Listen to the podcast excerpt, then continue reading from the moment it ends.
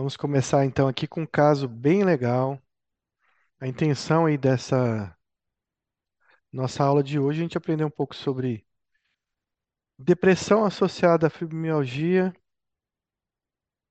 como a gente utilizar de forma correta o tratamento desses pacientes. E além ainda de quebra, ainda a gente vai ter a questão da dependência de opioides. Então, esse trata esse esse caso a gente vai abordar esse assunto porque na verdade tem sido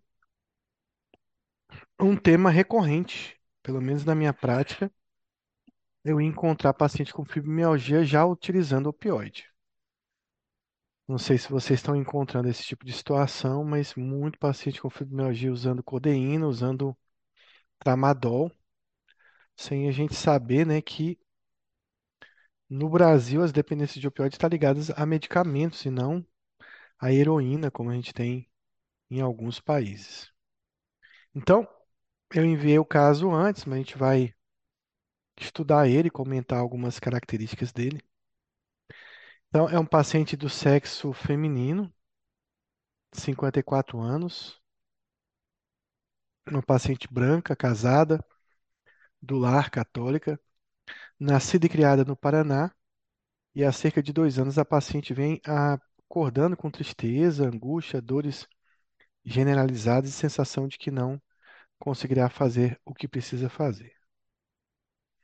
Então, sintomas bem claros aí de depressão. Relatou que há seis meses passa a maior parte do dia deitada na cama ou sentada e passou a chorar mais do que o normal. Então a gente vê aí que é um quadro bem clássico de depressão, né? Um quadro de depressão que a gente pensa, será que é uma depressão crônica? E provavelmente a gente vai definir, né, o que é uma depressão crônica. Então, a definição clara de depressão crônica é uma depressão que dura mais de dois anos, independente de o paciente estar recebendo ou não algum tipo de tratamento. Então, é uma depressão que já tem uma duração grande e a gente sabe que depressão, hoje em dia, quando você tem uma duração de tempo maior do curso dessa doença, você está diante de um quadro provavelmente cronificado, um quadro mais resistente. Então, essa paciente aí, há seis meses, ela vem apresentando uma piora desse quadro, né? Mas ela tem dois anos de, de evolução, sendo que nos últimos seis meses houve uma piora dos sintomas. Então, no período da manhã, sente-se pior, tem dificuldade de levantar, ela realiza tudo com muito esforço, sente o corpo pesado como chumbo, percebe tudo sem sentido, nada é desfrutável e não tem forças nem para tomar banho. Sente-se incapaz para conversar, fazer os serviços de casa. No período da tarde, sente-se melhor e consegue realizar pequenas atividades. O que a gente vê nesse quadro de depressão é interessante que ela tem características melancólicas de depressão. Então, assim, é uma depressão com bastante anedonia, ou seja, ela não tem força, ela não percebe que nada é desfrutável, ela não tem prazer em fazer nada. Né? E algumas características bem, bem, bem relevantes em relação à depressão melancólica, que é uma piora no período da manhã e uma melhora, né, na tarde ou no período da noite. Isso é bem característico da depressão melancólica. No entanto, ela também tem sintomas de depressão atípica, né? E aí, sintoma pior, aí que o sintoma mais clássico da depressão atípica é esse corpo pesado como chumbo, né? A famosa paralisia de chumbo, que é uma característica da depressão atípica. A depressão atípica ela cursa com hiperfagia, com aumento do sono, com essa paralisia de chumbo, com uma hipersensibilidade à rejeição e uma reatividade do humor. Ela não parece ter essas outras características da depressão atípica, apenas essa característica de paralisia de chumbo. Relata que tem despertares frequentes durante a noite, que é a insônia mais comum da depressão. Né? A depressão ela pode cursar com uma insônia inicial, com uma insônia intermediária e com uma insônia final. ou com uma insônia global, atingindo os três estágios aí da, do sono. No entanto, a insônia intermediária, a insônia do paciente ficar despertando durante a noite, é a mais comum da depressão, mas não é a mais característica. A mais característica é a depressão, né, a insônia terminal. Acorda por volta das quatro da manhã e não consegue voltar a dormir mais em decorrência de sua dor. Então, de novo, aqui ela tem uma insônia intermediária e tem insônia mais clássica da depressão, que é a insônia terminal. Fica remoendo as coisas do passado, com ideias de culpa e desvalia. Apresenta pensamento de que morrer aliviaria seu sofrimento. O alimento perdeu o gosto, tem dificuldade de alimentar-se, perdeu 4 quilos no último mês. Tem uma paciente com uma insônia, né? Termina, é intermediária e terminal. Essa insônia também é modulada pelo quadro de dor que ela sente. E ela tem essa ideação, essas ideias de culpa, será que são psicóticas ou são só ideias, né? É um delírio, não é? A gente tem que diferenciar para saber se o paciente ele tem uma certeza, né, sobre essa culpa desvalia, o que classificaria um delírio, uma depressão psicótica. Não parece ser o caso.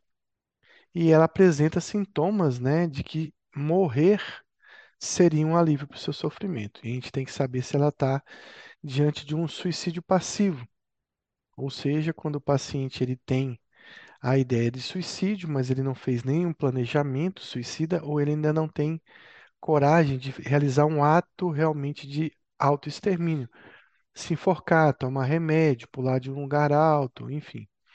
Mas ele pode estar já diante de um suicídio passivo, ou seja, eu facilito condições para que eu possa morrer. Então, uma das formas mais clássicas de suicídio passivo é hum, se eu tenho uma comorbidade, eu não fazer o tratamento dessa comorbidade. Então, eu, às vezes eu tenho diabetes, tenho hipertensão e resolvo não tomar mais a medicação, não comer de tudo, não realizar o tratamento adequado.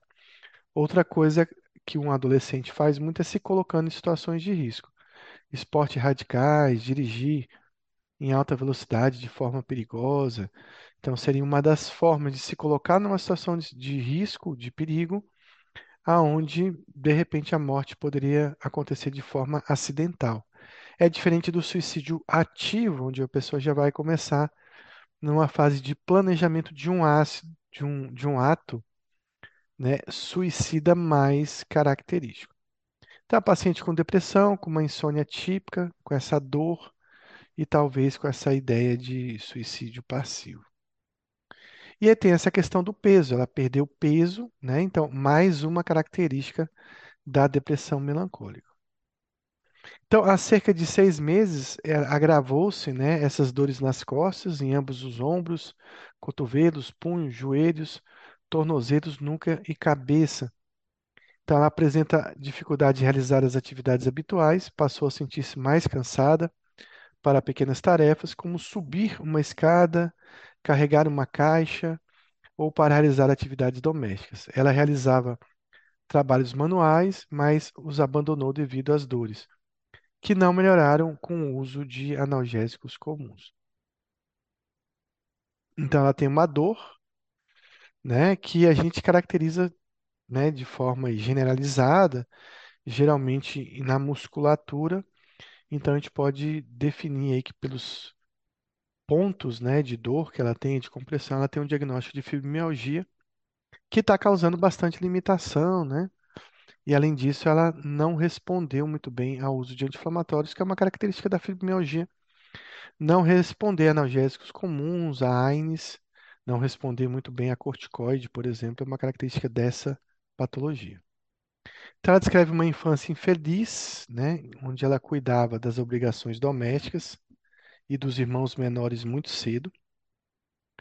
Por ser a mais velha de seis irmãos, estudou até o ensino médio com bom rendimento. Refere que o pai alcoolizado agredia a família e ameaçava matar a mãe e os filhos, por isso a paciente e os irmãos fugiam e dormiam fora de casa. Seu pai foi denunciado pelos vizinhos por ter agredido a paciente fisicamente e desde então ela e os irmãos passaram a ser monitorados pelo conselho tutelar.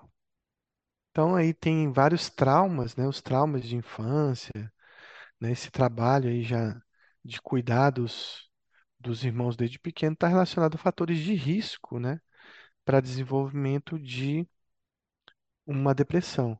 E, e quando a paciente traz muitas demandas, né, psicológicas, de traumas, de eventos do passado, é uma paciente bastante candidata à psicoterapia. Na verdade, os pacientes com fibromialgia são todos pacientes que têm, trazem uma bagagem muito difícil, todos não, mas uma boa parte, e ou trazem uma bagagem difícil da vida atual. Às vezes é o relacionamento atual, é o trabalho atual em que existem diversos estressores, muitas vezes piorando a depressão. Não só isso, também é, piorando as dores que o paciente tem. São pacientes que fortemente são candidatos à psicoterapia, mas que, em geral, têm uma resistência à psicoterapia. E isso, ah, talvez, se a gente fosse fazer uma análise mais profunda, tem muito a ver com conversão.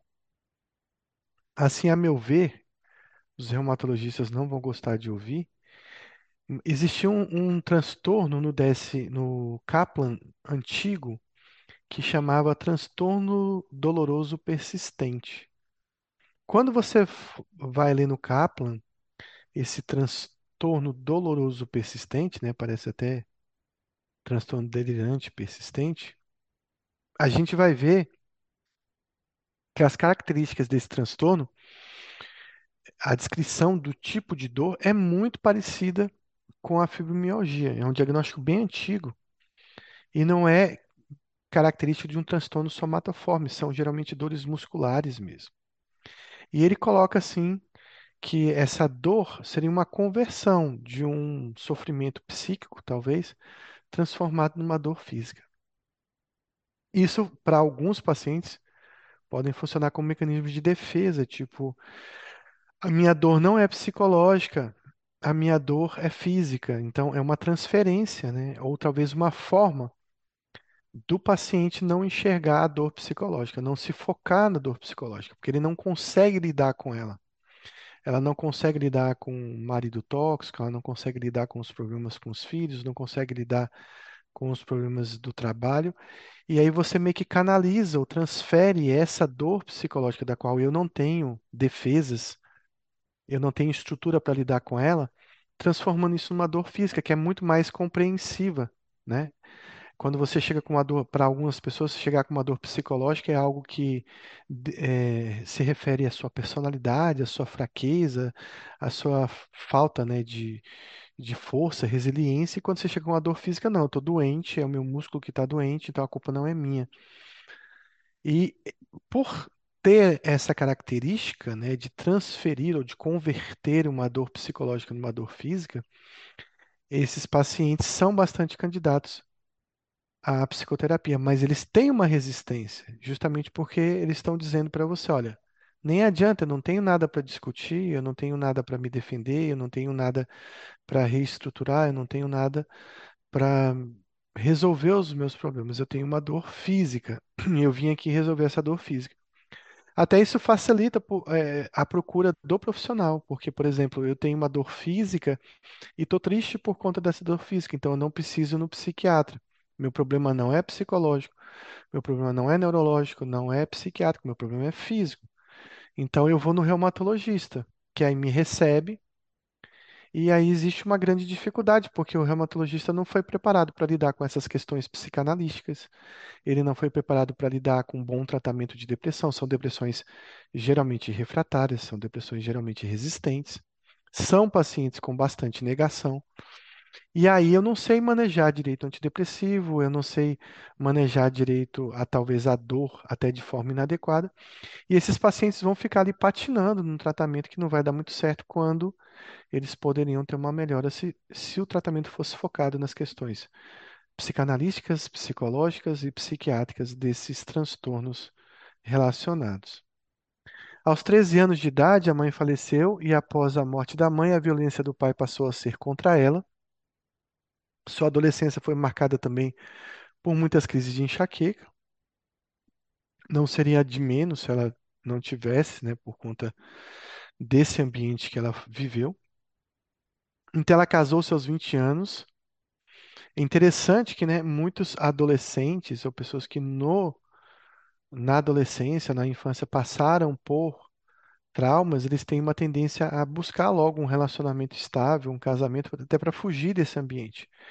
E muitas vezes elas acabam encontrando um, um outro parceiro tóxico, que às vezes até faz uma referência àquele ambiente ou àquela figura do pai que era tóxico e maltratava. No caso dela, a gente vê até uma inversão desse processo. Ela casou seus 20 anos, relata que o marido é compreensivo, mas que ela perdeu o desejo sexual. Também aí Freud diria que talvez essas demandas, né, psicológicas, de dor, poderia ser uma conversão também por não conseguir lidar com a questão sexual, né? Então ele Freud relacionava, relacionava muito a personalidade histriônica, transtorno somatoforme, a pacientes que têm dificuldades na, no âmbito sexual. Então ela teve três filhos, apresentou episódio de depressão pós-parto, com caracter- características semelhantes ao atual, porém de menor intensidade. Então a gente já vê um histórico de depressão num período crítico da mulher, que é o puerpério, aonde quem tem genética e tem depressão crônica recorrente vai ter uma facilidade maior de ter episódios depressivos. Mas também a gente tem que pensar na questão da, da depressão puerperal também como fator de risco para a doença bipolar. Então ela tem essa enxaqueca, tem essa perda da libido. Provavelmente usaremos remédios que vão piorar essa libido, e isso deve ser bem conversado com ela e talvez com seu parceiro sobre ter uma compreensão sobre esses efeitos. Então, a depressão puerperal, aí chamando a atenção da gente para um, realmente um quadro depressivo unipolar já recorrente ou até pensando na doença bipolar. Ela é tabagista desde os 18 anos, fumando duas carteiras de cigarro ao dia. O primeiro cigarro da manhã é o que traz mais satisfação, então ela fuma mais frequentemente pela manhã. Então, tabagismo bastante relacionado a fatores de ansiedade também. Então, talvez seja uma forma dela manejar e se automedicar diante dos problemas dela com esse cigarro. Ela fuma bastante, fuma 40 cigarros ao dia, uma quantidade muito grande. Ela nega uso abusivo ou dependência de álcool e drogas ilícitas. Segundo a paciente, sua mãe morreu provavelmente de depressão, parou de comer e ficou muito fraca. Então, de novo, a questão genética aí da mãe. O pai já foi alcoolista, foi alcoolista, né, e morreu das consequências do álcool. E tem duas irmãs que fazem tratamento de depressão. Então, um histórico aí grande de doenças mentais, de uso de substância, principalmente de depressão. A pergunta é se essa paciente que chega fumando, que chega muito sintomática, com depressão, com fibromialgia, com várias demandas, eu vou tratar o tabagismo dela. E aí muita gente pensa, poxa, essa é uma paciente ótima para a gente iniciar a bupropiona. Na minha concepção, não. Na minha concepção, esse não é o momento de tratar nenhuma dependência dela, a não ser que ela tivesse uma dependência de álcool, de cocaína grave, que tivesse implicando numa piora dessa depressão dela. A meu ver, esse tabagismo dela, inclusive, é, como eu disse, a nicotina é bastante ansiolítica, ela pode estar usando isso para se automedicar. Não é uma preocupação minha tratar esse tabagismo. Então, ao exame do estado mental, a paciente se apresenta alerta, com orientação tempo espacial preservada, uma atitude cooperativa, mais uma lentificação psicomotora. Seu humor está deprimido, seu afeto é congruente, processos de pensamento são lógicos, com ideias de culpa e ideação suicida.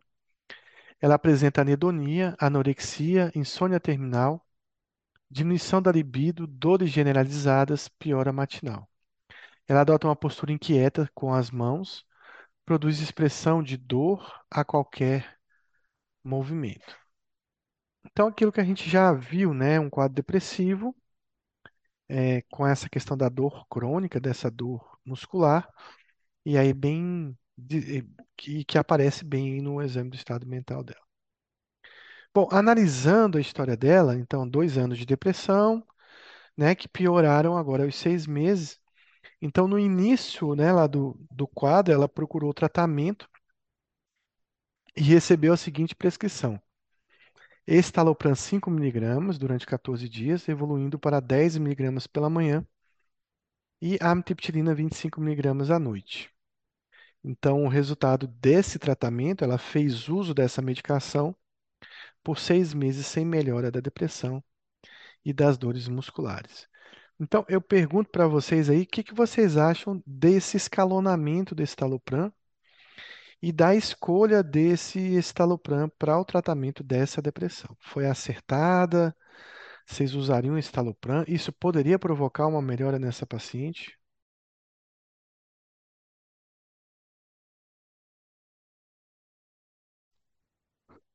É, boa noite, professor. Boa noite a todos. É, eu acho, primeira coisa que chama atenção é, eu acho que é um quadro grave, um quadro que você entra com a medicação. É, eu acho que você poderia atingir doses mais altas. É, e também, assim, é, eu acho que demorou demais aí, seis meses, sem melhora, mantendo as mesmas medicações, não, não potencializando, não trocando. Então, eu acho que é, eu, eu, eu, primeiro eu escalonaria mais alto e eu não aguardaria esse tempo todo, seis meses, principalmente sem ter melhoras.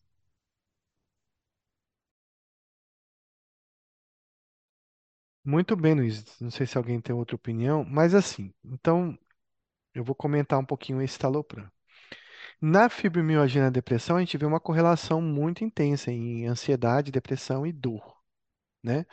E aí vem aquela história, quem veio primeiro, o ovo ou a galinha, né? Então, a depressão veio primeiro, a ansiedade veio primeiro, a dor veio primeiro. É, geralmente, eu acho que o quadro depressivo era leve ou moderado, talvez não tenha sido perceptível em alguns pacientes, mas eu acho que sempre a depressão vem primeiro antes da dor. É, o estalopram poderia melhorar a dor dela e poderia melhorar a depressão dela. E talvez melhorando a depressão, você tenha uma melhora da dor, da fibromialgia. Mas a gente sabe que não é a primeira escolha para como antidepressivo para pacientes que têm dor. Né? Então, o escalonamento foi até correto, usou 5 miligramas durante duas semanas, fez uma neuroadaptação, evoluiu para 10 e depois não evoluiu mais.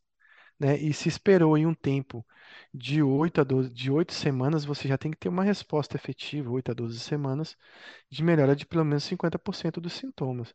Então, concordo com você que a dose deveria ter sido escalonada mais, de forma mais rápida, para um estalopram aí de 20 miligramas.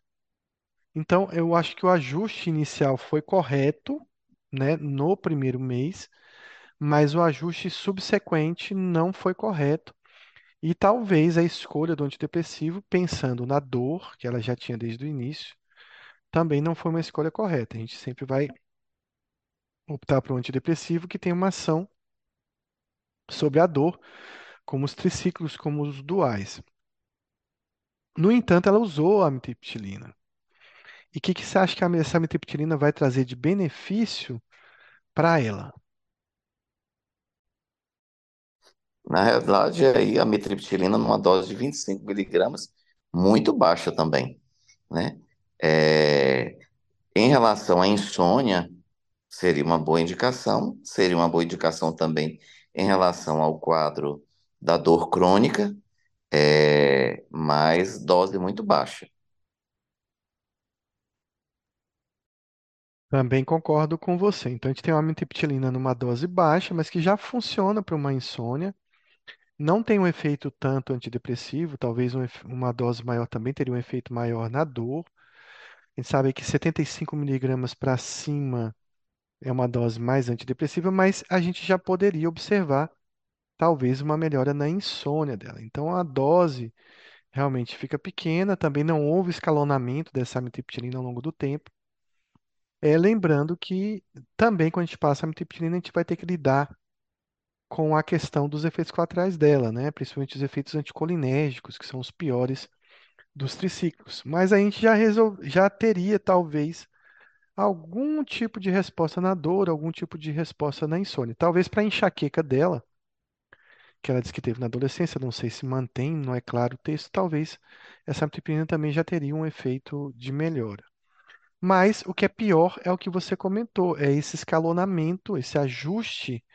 Em seis, você tem um paciente seis meses cronificando uma depressão sem nenhuma mudança terapêutica, né? Esperando ali que o remédio eh, faça um milagre ao longo do tempo. Então, a gente tem que, teria que estar aí com já 20 miligramas de estalopram e talvez uma dose maior de amitriptilina quando essa paciente interrompeu esse tratamento. Então, ela volta, né, para um tratamento diferente e agora, depois de seis meses, é passado para oxetina, é 40 miligramas à noite, pregabalina 75 miligramas à noite. Também ela usa seis meses e não tem melhora da depressão. Então, o que que vocês acham dessa paroxetina prescrita para ela?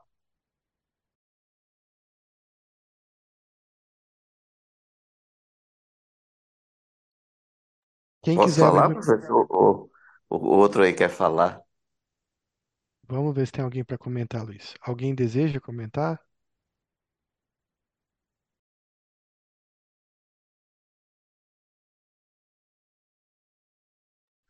Eu acho que está aberto para você, Luiz. Combinado.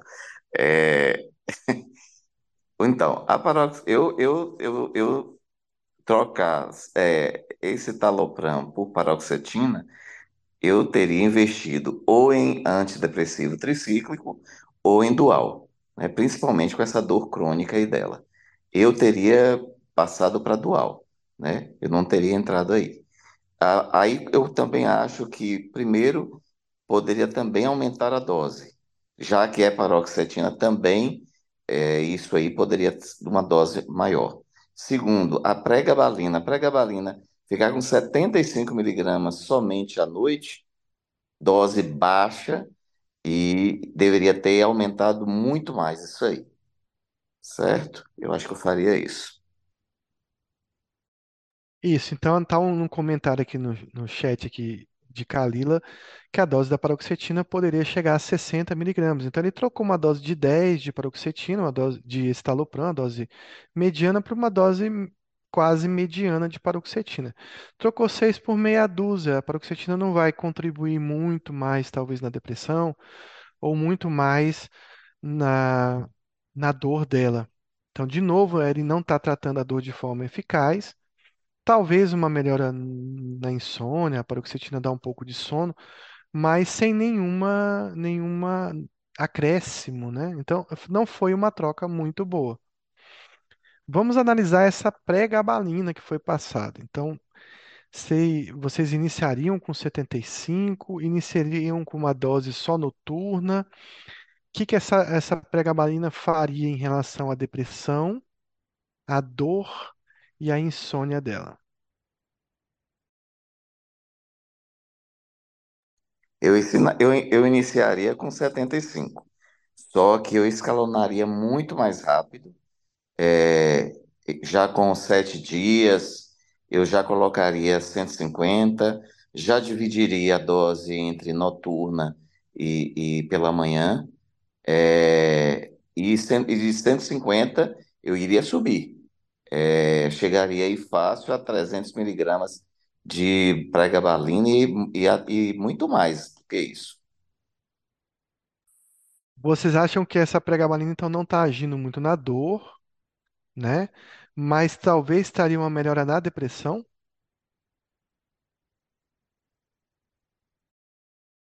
Na ansiedade, boa noite, professor, boa noite, colegas.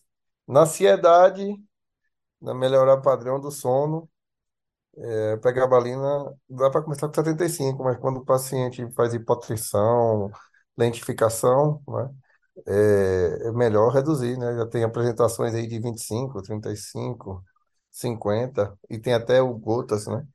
Então eu, eu costumo começar com menos que 75 e geralmente à noite eu vou aumentando mais à noite antes de partir pro dia. Ok, a gente vai discutir muito isso no final da aula, a questão da prescrição da pregabalina. E aí eu concordo com você que tem muito paciente que não tolera 75 e talvez a gente deve começar com doses menores e escalonando. É, a pregabalina, pela sua meia-vida, a gente vai discutir muito isso, é uma medicação que deve ser dividida em duas a três doses diárias. Então, mesmo que você comece devagar, seria interessante já começar a dividir as doses. Esse 75, ele não vai estar afetando a depressão, então a pregabalina melhora a dor sem afetar o processo de depressão e de ansiedade. Essa é a pregabalina tem um efeito sobre a ansiedade, mas não nessa dose. Mas 75 talvez traria uma melhora do sono. Ela tem uma insônia assim importante. Eu não acho, não sei se 75 resolveria o sono, mas talvez melhoraria o sono. Eu vou passar depois como eu inicio a pregabalina para ficar mais fácil esse tipo de compreensão. E aí, de novo, é a questão do escalonamento, né?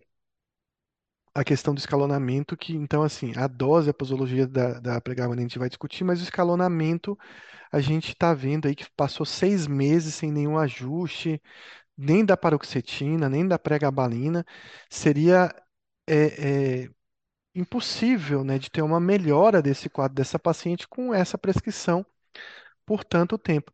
E o que a gente mais vê na nossa prática é pregabalina em subdose. O que a gente mais vê na minha prática, eu recebo muito paciente com fibromialgia, eu lhe garanto que é difícil ver um paciente com 150. E 150 não é nada para dor, não é nada para ansiedade, talvez resolva um pouco do sono. Vejo muito 150, no máximo 150 numa dose única, que não é a prescrição da pregabalina. Então, o que a gente vê, e o objetivo dessa aula de hoje, é ensinar a prescrever pregabalina como ela deve ser prescrita. Não em subdose, não em dose única, e talvez com escalonamento mais adequado. Uma coisa que eu sempre falo nas minhas aulas é assim: droga para o agora, né, para a crise, para o momento atual, que é tentar a gente tentar resolver primeiro a depressão dela, o mais rápido possível a depressão dela, porque isso melhora muito a dor, e medicamento para o futuro. Então lembra que eu falo assim, a lamotrigina é medicamento para o futuro. Quando você começa a passar, você não está pensando no agora, você está pensando em trazer um benefício no futuro. A pregabalina tem que ter esse raciocínio, ele tem que atingir doses altas, mas isso só vai beneficiar o paciente no futuro. Então, eu posso escalonar devagar, mas eu tenho que fazer um escalonamento progressivo para realmente atingir essas doses altas. A gente vai comentar com mais facilidade. Então, o tratamento foi modificado para paroxetina, pregabalina, que foi aumentada agora de manhã e noite, ciclobenzaprina 10 miligramas à noite, então depois que ela passou pelo reumatologista, e agora ela recebe tramadol quando necessário após uma consulta com o reumatologista também.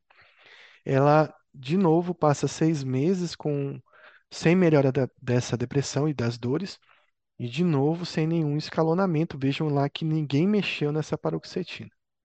Então, comentando já aqui, de novo, a paroxetina fica estacionada, de novo um inibidor que vai ter um efeito sobre a depressão, hum, é, mas não diretamente sobre a dor.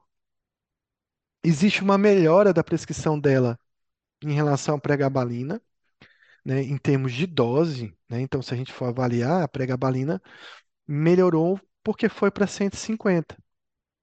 É, a pregabalina faz tipo uma neuroadaptação, ela dá uns efeitos colaterais no início, depois você consegue dividir a dose melhor, e aí o paciente consegue tolerar mais essa dose de manhã. Mas aqui de novo a gente tem uma subdose da, da pregabalina. E o que está acontecendo é que assim, nós estamos tentando resolver a dor por outros mecanismos de relaxamento muscular, com uso de opioide quando necessário. E uma paciente, né, que toma tramadol quando está com dor e depressão, ela vai sentir um bem-estar. É um bem-estar temporário que vai ser idêntico à meia-vida do tramadol. Então, assim, eu só tô, eu tô mal, eu não tô bem, eu tô com dor, eu tô mal. Então, o que que vai acontecer? Eu vou querer esse, esse tramadol o tempo todo. É igual um paciente com pânico, com ansiedade, que você dá só um benzodiazepínico. Eu tomo um Rivotril sublingual, me sinto bem, ótimo, perfeito. Daqui a pouco o efeito passa, eu volto a ficar mal de novo. O que que eu vou fazer? Eu vou tomar outro benzodiazepínico. Então, nós estamos tratando essa paciente de forma sintomática, sem tratar efetivamente a depressão dela. E aqui tem uma coisa interessante nessa prescrição e muito perigosa. E eu vejo muito, muito paciente com fibromialgia vindo da reumatologia tomando tramadol. O que que vocês acham que é perigoso aqui? Primeiro, que é um opioide. Segundo, esse quando necessário. O risco é altíssimo aí de dependência. Mas não é isso ainda não, Luiz.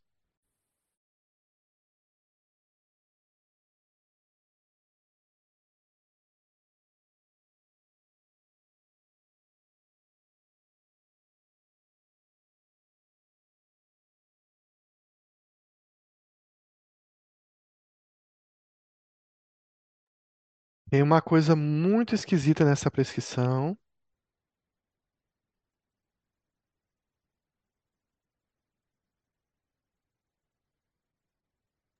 O Muito perigoso. ciclobenzaprina, como indicativo de, da insônia aí, que ela não é indicada,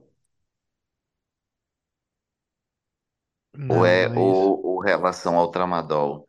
Esse tramadol, o, ah, como ele é um opioide, é, você vai usando ele regularmente, você poderia ter uma intoxicação por opioide, a- caso seja usado em demasia aí. Não, essa é uma coisa que eu estou chamando a atenção, que os reumatologistas provavelmente por não ter experiência não sabem, mas que é muito perigoso. Então, é, a Alana chamou atenção para o suicídio, não é isso. O Kalila chama tramadol, atenção. o tramadol com a paroxetina podia exacerbar assim o risco de uma crise serotoninérgica. Quase isso, José, quase isso. Você matou uma parte da charada. Kalila chama atenção que o opioide não trata a fibromialgia, é um sintomático, tem razão. Vai apenas causar um, um alívio temporário na dor, um bem-estar, que é muito perigoso para esse paciente. Paciente que está em sofrimento, se você der bem-estar com um medicamento que causa dependência, ele vai ficar dependente. Mas você quase matou a charada, José. Eu, eu vou completar aqui. Quando você vai ler o STOL e você vê interações, aí você vai ler o STOL e você vai ler inibidores da recaptação da serotonina, fluoxetina, sertralina, fluvoxamina, paroxetina. Eu acabei de abrir o STOL aqui. Eu vou ler para vocês e está escrito assim, ó. Todas as interações farmacológicas do STOL começam assim, ó. O tramadol aumenta o risco de convulsões em pacientes que tomam um antidepressivo. Então, tramadol, ele tem interação com antidepressivos. Eu estou lendo aqui o capítulo da fluoxetina, mas a paroxetina também entra, tricíclico também entra e dual também entra. Então, o que acontece? O paciente muitas vezes vai direto no reumatologista, ele vem com a prescrição estalopram e tramadol, fluoxetina e tramadol, venlafaxina e tramadol, duloxetina e tramadol, e ninguém se atenta que essa é uma interação perigosa. Então, cuidado o tramadol em paciente que utiliza antidepressivos. Essa ciclobenzaprina talvez melhore o sono dela, né? O apetite, que ela está perdendo peso, mas tem pouca resolução nessa dor muscular. E essa questão aí do tramadol tem interação, além do risco de dependência de não ser o remédio adequado para o tratamento da dor. E essa paciente aí passa de novo seis meses sem melhora da depressão. Então, pessoal, cuidado, tramadol. E, é- e eu não estou falando de todos os opioides, eu estou falando especificamente do tramadol em pacientes que utilizam antidepressivo. Professor, eu já ia fazer essa pergunta para o senhor. No caso, por exemplo, você usando, isso eu estou puxando já para o lado da anestesia, usando um opioide, como fentanil, sulfentanil, remifentanil, é, e o paciente em uso de antidepressivo, isso poderia aumentar essa, essa, esse esse risco de convulsão? e de arritmia cardíaca? Não, isso é descrito com tramadol especificamente. Então, quando você vai ler a literatura, ele não fala de codeína, ele não fala de morfina, de metadona, mas ele fala especificamente, e aí de novo aqui eu estou abrindo meu celular e estou vendo aqui a fluoxetina. Então, você não vê aqui descrito outro opioide, tá? Você vê descrito aí o tramadol. Especificamente, ele utiliza a palavra tramadol, essa substância em específico. Bom, aí ela retorna muito deprimida e agora olha o que, que acontece. Ela está usando paroxetina, que não mudou, né? Então, de novo, o mesmo problema. A pregabalina continua de manhã e de noite, uma dose subdose para essa dor. Mantém a ciclobenzaprina. E olha, ela volta tomando 300 miligramas de tramadol ao dia. Então, uma dose, né, relativamente alta de tramadol. É, para um paciente que tem uma dor de origem neuropática, tá tomando tanto opioide assim, não vai dar certo. E depois eu vou explicar mais ou menos esse ciclo do que por que que o tramadol, por que que a codeína, por que que o opioide faz tão mal a essa paciente. Eu vou mostrar num gráfico assim mais ou menos o que que, que acontece, né?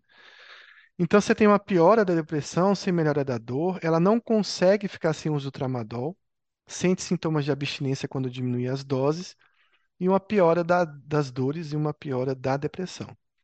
Em alguns dias ela chega a fazer 400, né, miligramas de tramadol. É, eu tive uma paciente que ela estava usando 600 miligramas de tramadol ao dia, era 200 miligramas de manhã, 200 à tarde, 200 à noite. Então uma dose bem alta de tramadol, né? Então essa paciente que aqui já, já tem sintomas de abstinência, a gente pode classificar ela como uma paciente dependente, né, de opioide. E isso vai complicar muito, porque quando você tem um paciente com depressão e com dor, é uma coisa. Quando você tem um paciente com depressão, com dor e com transtorno de uso de substância, é outra. E quando você tem transtorno de uso de substância por opioide, a coisa complicou completamente. Graças a Deus, ela não está tomando moxicodona. Porque daí, isso aqui ia virar outra coisa em poucos anos.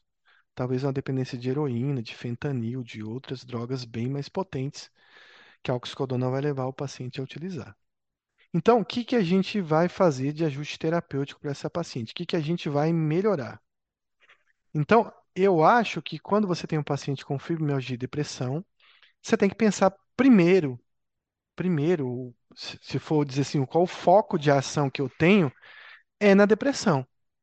Se o paciente não melhora a depressão, ele não vai melhorar da dor. né? Se ele não melhora da depressão, ele não vai deixar de tomar o opioide, ele não vai deixar de estar fazendo uso do opioide. Então, a gente tem que focar em melhorar a depressão da paciente, porque daí a gente vai ter uma ação mais importante sobre a fibromialgia. Então, nós temos três problemas grandes nessa paciente. O primeiro delas é essa paroxetina, que está sendo voltada para a depressão, mas não tem um efeito na dor e que poderia ter, já estar utilizando já um antidepressivo que tivesse uma ação na depressão e na dor, como os duais, a duloxetina, a venlafaxina, a desvenlafaxina, os tricíclicos, e também a gente tem que lembrar de alguns remédios que a gente fala muito pouco, mas que tem uma ação noradrenérgica e talvez tenha uma ação importante na dor, como a reboxetina, que é o inibidor da recaptação da noradrenalina, e a tamoxetina, que tem o mesmo efeito, podem ser utilizados na dor crônica ou na dor de origem neuropática. Um outro problema dela é o que a gente vai fazer com essa pregabalina. A gente precisa ajustar essa pregabalina para que ela tenha um efeito efetivo realmente sobre a dor dessa paciente. Então, a gente também poderia pensar em substitutos dessa pregabalina, caso ela não fizesse efeito na gabapentina, e aí eu questiono se também alguns, paci- alguns pacientes com fibromialgia e depressão podem ter benefício com a ketamina. Isso está em estudo, não é uma coisa bem sedimentada, mas a ketamina tem um efeito sobre a dor crônica e também tem um efeito importante sobre a depressão. E aí levanta também a hipótese de que talvez o canabidiol no futuro seja um remédio que pode melhorar a dor nesses pacientes também, mas isso também é bem no início das pesquisas, a gente não tem muita ideia sobre isso no futuro.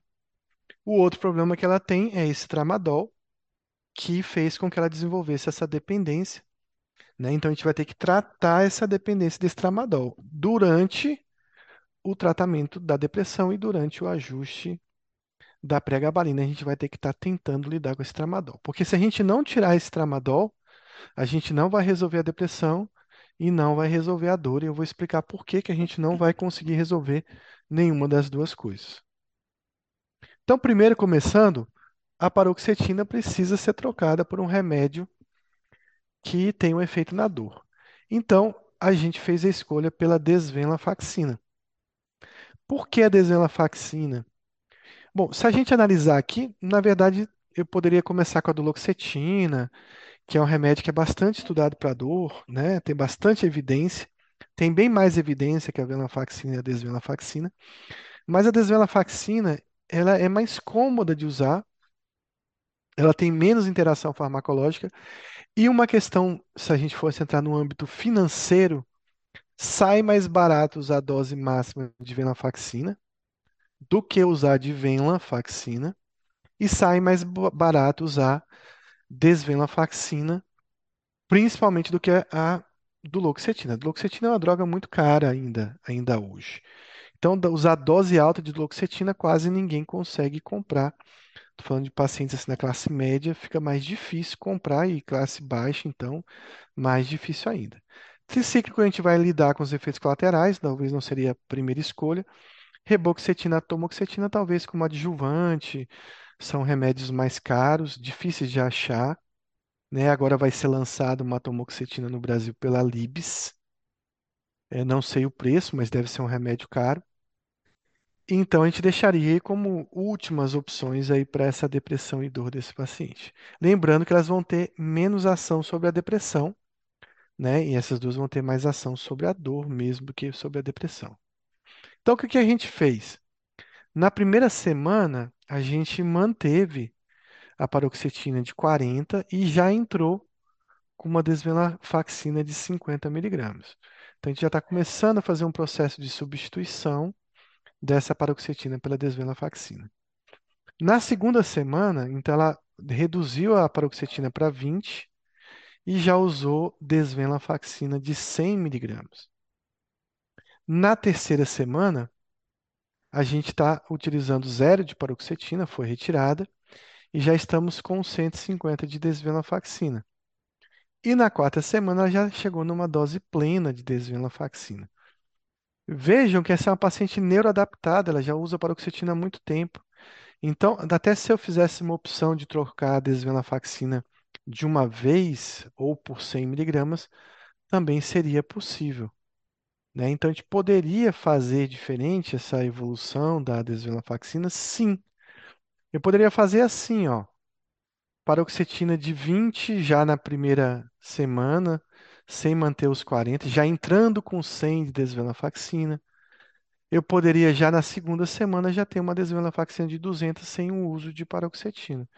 Então vejam que o escalonamento que eu fiz anteriormente foi mais lento, mas eu poderia acelerar um pouquinho essa entrada da desvenlafaxina, né, mantendo já uma dose que eu quero.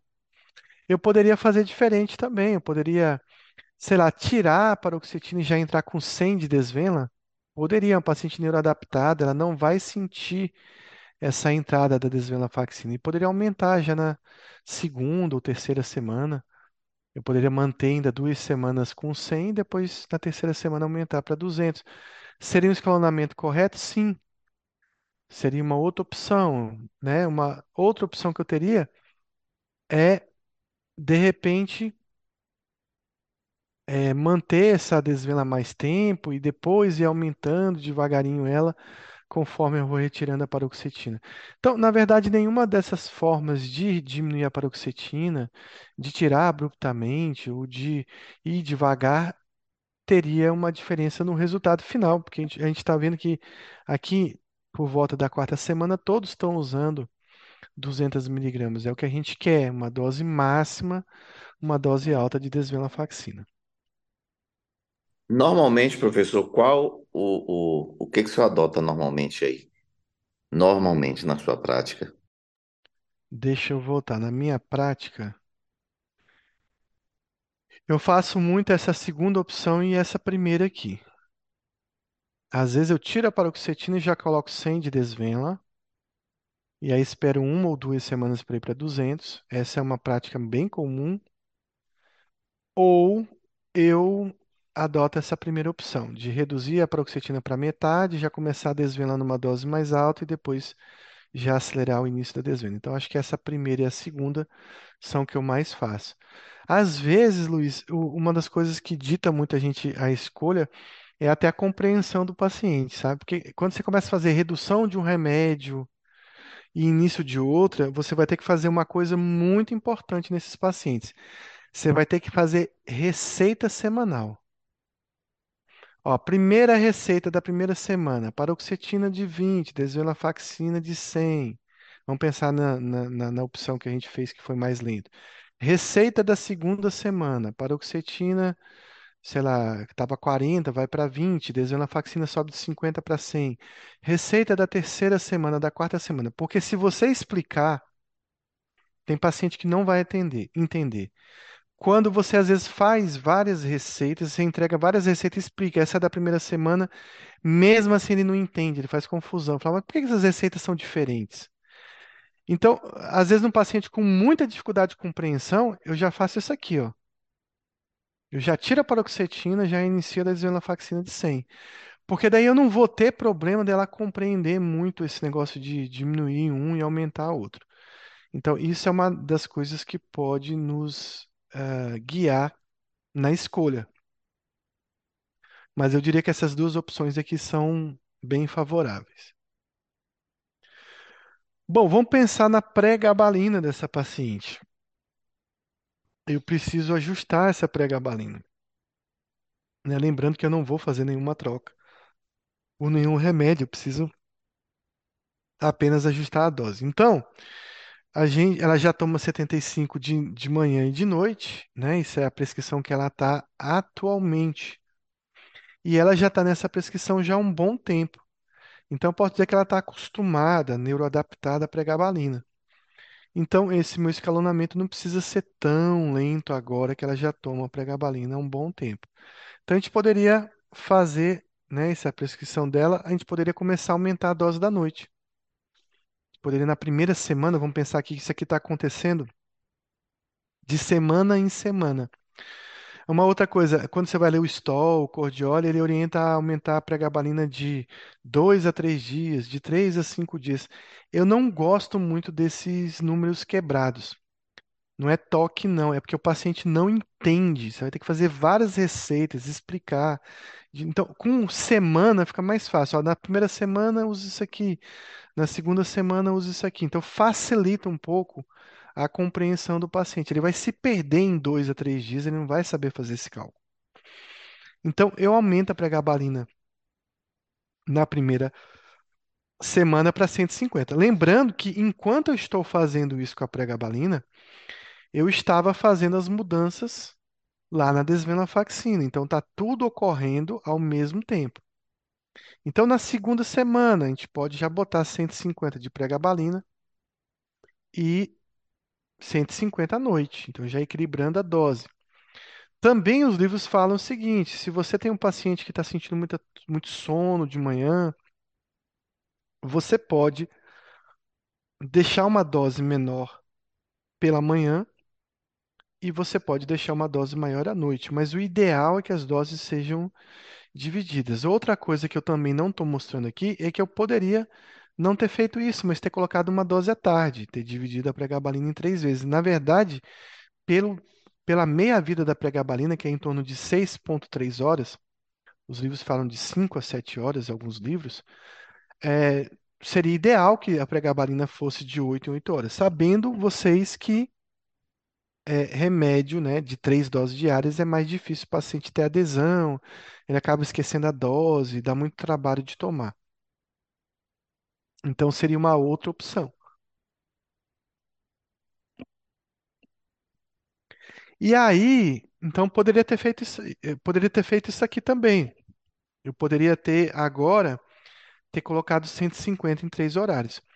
Vejam que agora na terceira semana ela tem uma dose de 450 miligramas. E a pregabalina na fibromialgia tem uma ação na dor mais importante exatamente nessa dose que eu estou falando, entre 300 e 450 miligramas. Então, ela está na dose máxima do efeito da pregabalina na dor, porque a gente está pensando na pregabalina dela para a dor.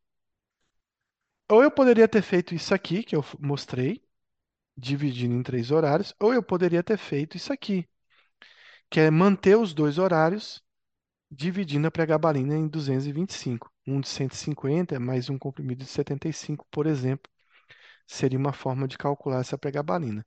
Em alguns países já existe pregabalina de 225, justamente para você poder fazer essa divisão em dois horários. Então, tem lugares no mundo que se vende pregabalina de 25, de 50, 75, de 100, de 150 e de 225, que seria a dose máxima. Então, essa opção de dividir em três horários ou essa de dividir em dois horários seria adequado para um tratamento efetivo da dor, pensando aí na dose máxima de pregabalina. Ó, aqui a gente vê esse quadro aqui falando sobre a pregabalina. A dose terapêutica habitual é de 100 a 600 miligramas. Não existe muito benefício em utilizar mais de 600 miligramas de pregabalina, seja na epilepsia, seja no TAG, seja na dor, seja na fibromialgia.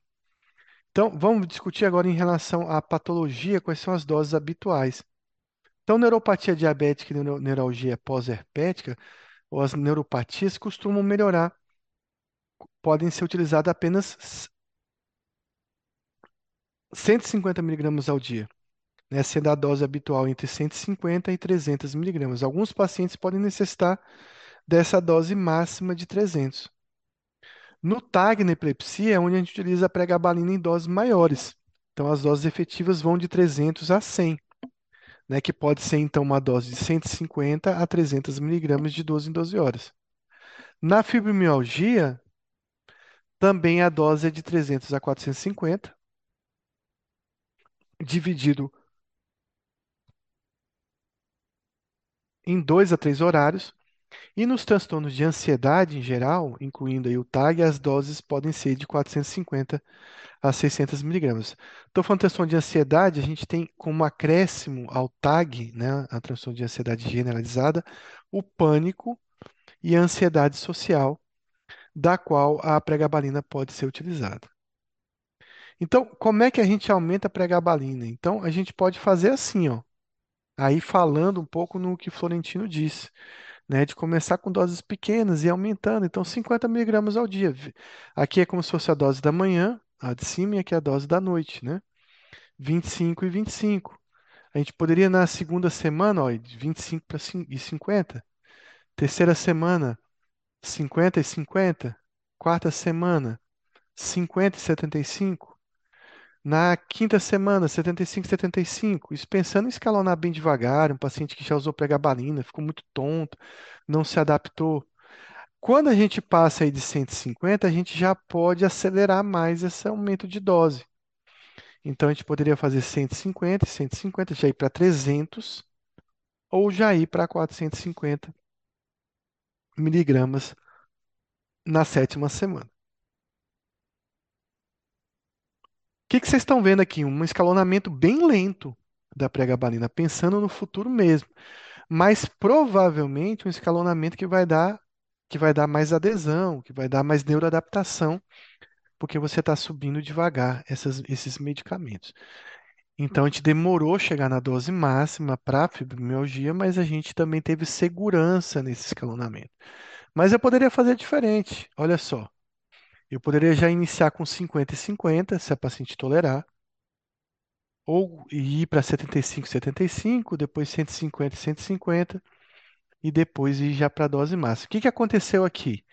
Eu já cheguei na dose máxima na quarta semana, só que eu apostei muito que essa paciente vai aguentar tomar 50 e 50 no início, já pular para 75 eu apostei um pouco arriscando a adesão, a tolerância do paciente.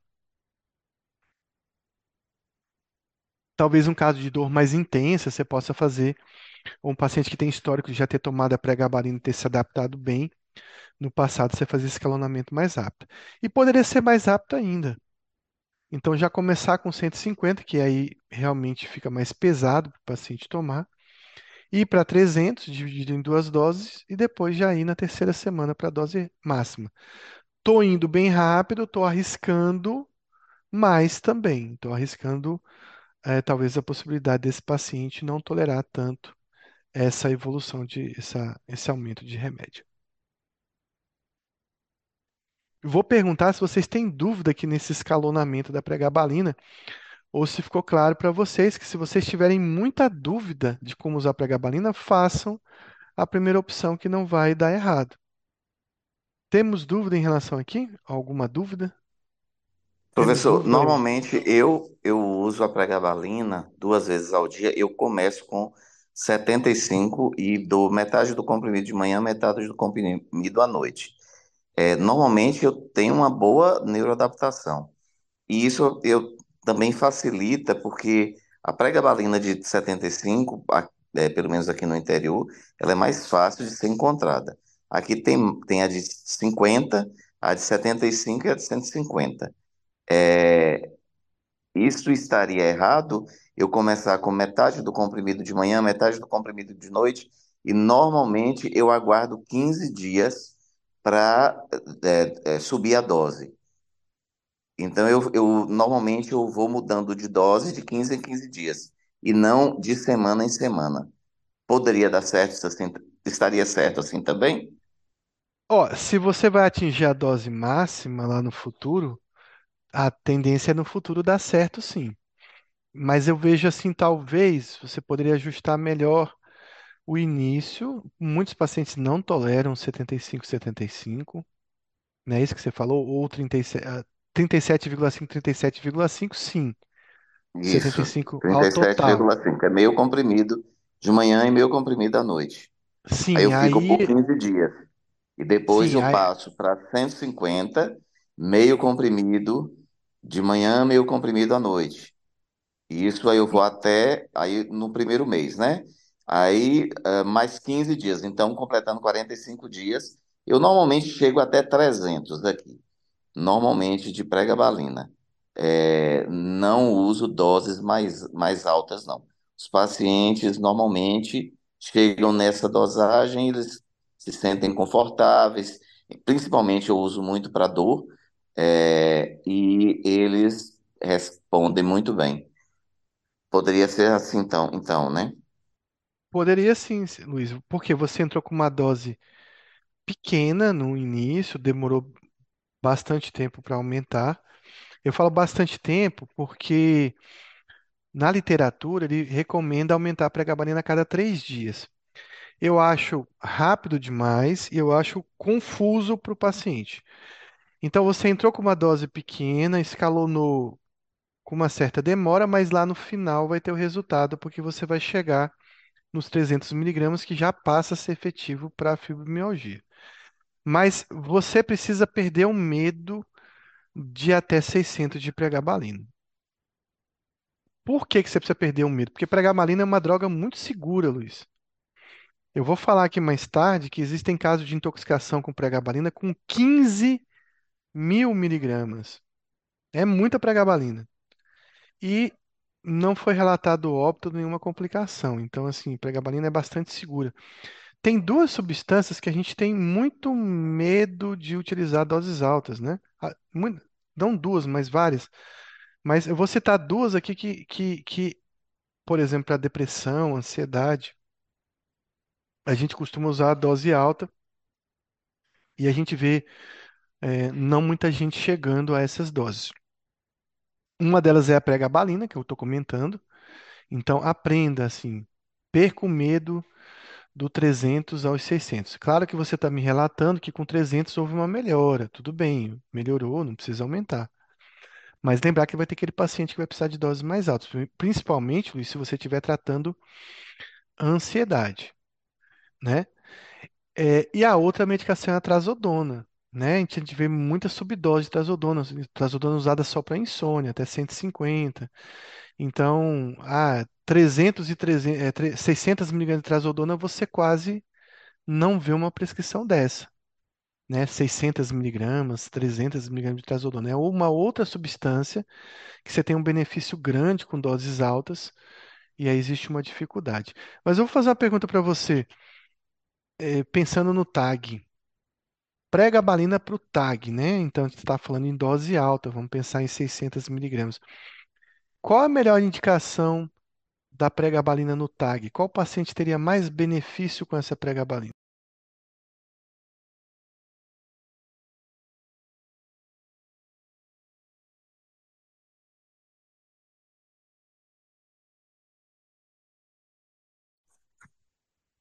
Peraí, professor, deixa eu pensar aqui um pouquinho. O paciente, é,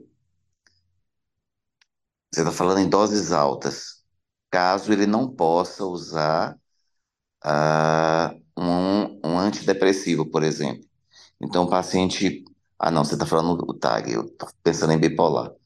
É o bipolar que não pode, que a gente não vai usar o antidepressivo, a gente usaria e tem uma ansiedade associada àquela fase de depressão, a gente poderia usar a pregabalina. Mas no TAG em si, é, usando doses altas, qual o benefício? E a Alana respondeu ali, que você não viu, mas ela respondeu. Talvez o melhor uso dessa pregabalina de todos os pacientes que têm TAG é aquele paciente refratário que não respondeu, pregabalina como coadjuvante no TAG refratário. Mas com certeza a pregabalina num bipolar é a medicação de eleição. Você tem um paciente bipolar com TAG. Você não pode usar inibidor, vai ficar passando benzo a vida toda para ele e não dá certo. Então, essa pregabalina lá numa dose teto para um paciente bipolar ansioso seria perfeito. Então, é uma indicação muito boa da pregabalina no paciente bipolar que tem um transtorno, uma comorbidade com ansiedade. Então, a Alana matou a charada aí, exatamente isso. Alana. Então, vamos pensar agora no tramadol, pessoal, desse paciente, né? Então, tramadol gerando dependência, tramadol misturado com, com dual, com inibidor, facilitando uma crise convulsiva. E a gente precisa tratar a dependência desse, dessa, desse paciente ao mesmo tempo que a gente está tratando a depressão, ajustando o antidepressivo dela, um antidepressivo com foco na dor, e ao mesmo tempo que a gente está tratando a dor dela com a pregabalina, a gente tem que pensar nesse tramadol.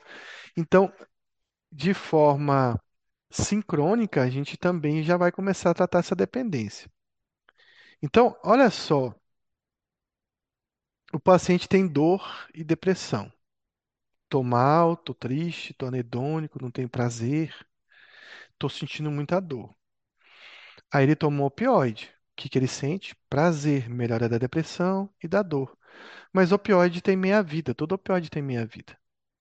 Então, o tramadol tem uma meia-vida aí que varia de, né, em torno de 8 horas, mais ou menos. Então, ele tem um prazer, tem uma melhora de- do que ele está sentindo naquele momento. O prazer vai passar, e à medida que eu vou utilizando, meu cérebro vai ficar dependente desse opioide. Então, eu começo a ter, ao longo do prazo, ou uma piora da dor e da depressão, ou já começo a ter sintomas de abstinência mesmo desse opioide. Qual o principal sintoma de abstinência que meu cérebro vai dar para mim tomar mais uma dose de tramadol? O que que ele vai gerar em mim para que eu seja obrigado a tomar mais, porque é o cérebro que quer o opioide, para gerar mais um uso de uma dose, mais uso de uma dose de tramadol.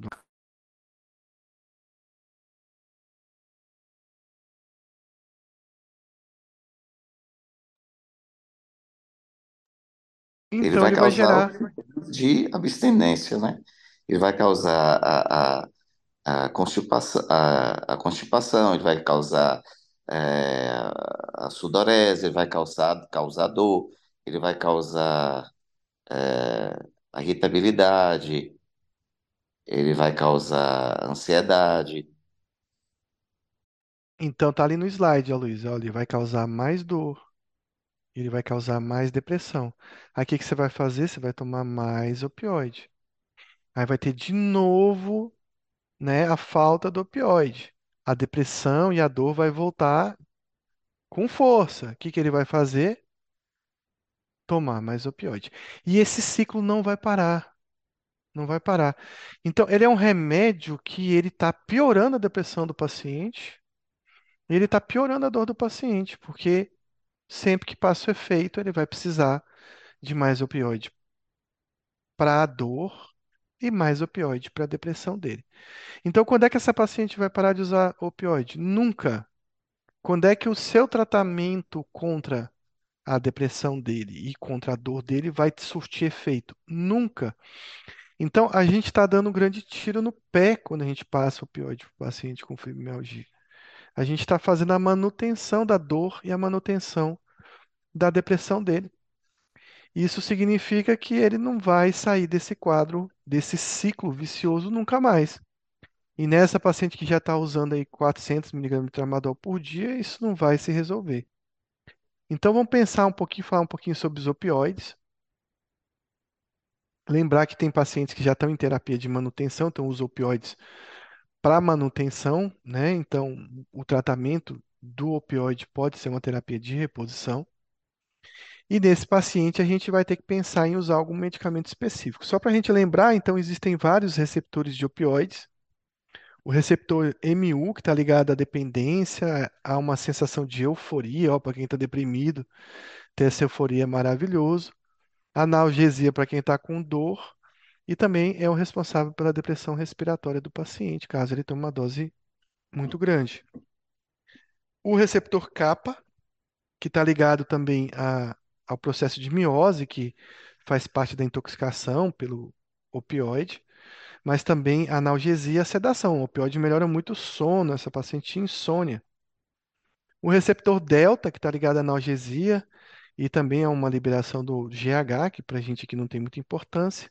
E o sigma, que dá a disforia, as alucinações, os sintomas mais de viagem, digamos, ele, quando é estimulado, provoca uma midríase, geralmente numa intoxicação grave do, do opioide, você vai ter depressão respiratória, que pode gerar midríase, ou até também o estímulo do sigma, que vai se sobressair ao efeito kappa e vai gerar uma midríase, né? E aí ele pode até ter uma ativação respiratória e motora nesse caso.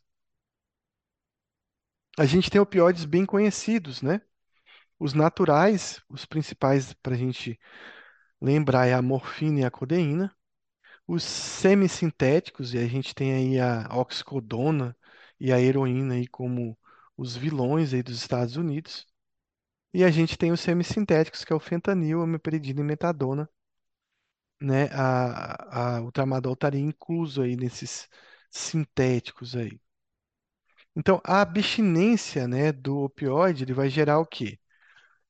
Rinorreia, espirros, bocejo, náuseas, dor abdominal, diarreia intensa na, na abstinência. Lembrando, Luiz, que na intoxicação é que dá constipação, né? Ou não uso crônico que dá constipação. Mas quando ele para de usar, ele tem uma diarreia, uma dor abdominal bem intensa, acompanhada de vômitos. Exatamente. Pode ter hipertensão e taquicardia, uma liberação simpática nesse paciente com abstinência. A piroreção, cefaleia. E aí a midríase, que é um sintoma importante, né, que o paciente tem, com lacrimejamento, insônia, fissura, calafrio, cãibras, dor, piora da depressão estão dentro dos, da abstinência dos opioides. Deixa eu passar aqui. Então, é, desde 1960, a gente trata dependência de opioide como? Com terapia de reposição de opioide. A gente vai ter que substituir o opioide ruim ou pior que esse paciente está usando, em gerar um opioide de meia-vida curta por um opio- opioide de meia-vida longa, que vai gerar menos dependência ou menos efeitos, né? Então a gente quer retirar esse paciente do contato com o tráfico, das drogas, estabelecer um vínculo entre ele e o médico, evitar sintomas de abstinência aguda, que muitas vezes são letais, por exemplo, a abstinência do fentanil, da heroína, pode levar à morte, a própria abstinência. Também se ele usa alguma droga injetável, porque esses pacientes nos Estados Unidos eles acabam caminhando para drogas de rua. Ele não consegue mais receita do tramadol, da oxicodona enfim, do, do remédio que ele está usando, ele vai acabar procurando uma heroína injetável, um fentanil vendido na rua e vai gerar aí o uso de droga injetável, né? É, com o risco de, de várias complicações desse uso, né? Embolias, embolias sépticas ou também a contaminação com HIV e com o vírus da hepatite. Então, a gente também quer prevenir com um projeto terapêutico e reinserção social e laboral. E a gente quer, no caso da nossa paciente, tratar a depressão e a dor dela. Então, a gente precisa se livrar desse opioide o mais rápido possível. Então, é, na- algumas associações preconizam a retirada súbita e rápida desse, desse medicamento, mas o tratamento hoje mais normatizado é que a gente deve substituir essa medicação. Então, a gente deve substituir a retirada abrupta ou, ou a retirada do remédio, nem sempre é o objetivo do tratamento quando você tem uma dependência grave. Então, por que que a gente quer uma terapia substi- substitutiva? Principalmente no paciente que usa morfina, meperidina, fentanil e heroína. Porque a gente não vai conseguir, né, tirar totalmente o opioide do paciente, ou só depois de um- alguns anos é que a gente vai conseguir tirar o opioide. Então, a gente utiliza um medicamento que faz a substituição e que a gente possa conseguir retirar devagar. Uma substância que causa menos euforia, menos, digamos, a viagem do paciente para que ele possa melhorar. Então vamos para o tratamento, né, do opioide. O que a gente utiliza? Florentino lembrou bem, essas são as três substâncias utilizadas na dependência de opioide. A metadona, que é a mais antiga, a mais prescrita, é um opioide com meia-vida de 20 e tantas a 40 e tantas horas, pode ser utilizado numa dose única. A buprenorfina, que é um, tem um melhor perfil para tratamento da dependência, mas é mais novo, é mais caro. E a naltrexona, que é um tratamento menos utilizado porque ele é um antagonista opioide e ele provoca muitos efeitos colaterais. Então vamos falar sobre a metadona. Tem o um nome comercial no Brasil de Mitedon, é a mais utilizada. Ele tem uma ação agonista no receptor mu. Ele, ele previne né, os sintomas de abstinência sem que o paciente tenha um efeito euforizante significativo. Então ele fica meio que livre da abstinência, da fissura, da recaída, e, e não é uma droga que você consegue fazer um abuso, usar e ter aquele efeito que você tem com os outros opioides. Então ele fica tranquilo, você não vicia tanto na metadona e consegue lidar com a abstinência. Meia-vida de 24 horas, então uma dose única diária, e ele tem um efeito importante na redução da fissura. A posologia ele varia de, de a gente começa com 10 miligramas, mas a dose variam, varia de 60 a 100 miligramas em dependências graves. Estou falando de dependência aí de heroína, que aí você pode ter que usar uma dose alta. A maioria dos pacientes, alguns pacientes podem necessitar doses mais baixas, por exemplo, até 40 miligramas. Essa é uma paciente que usa tramadol, então talvez a gente chegue no, consiga compensar ela com doses baixas de metadona. Então, a metadona suprime os sintomas de abstinência, bloqueia a ação dos opioides de abuso, caso ela for utilizar um fentanil, uma meperidina, tem um bloqueio desse efeito pela metadona, reduz, reduz a fissura e interrompe o uso de opioides a longo prazo, pelo menos outros opioides a longo prazo. E é uma droga relativamente segura se usada adequadamente. Lembrando que ela é receita amarela. É, doses excessivas da metadona podem provocar os mesmos efeitos de qualquer opioide: depressão respiratória, uma cardiotoxicidade, aumento do intervalo QT, QTC, risco, né, de várias arritmias. E, claro, tem os efeitos colaterais do opioide, que é constipação, sudorese, disfunção sexual e um declínio na cognição. Além disso, são medicamentos que, como a metadona, podem ter algumas interações farmacológicas. Falar um pouquinho sobre a buprenorfina. No Brasil é chamado Restiva, né? Tem um adesivo.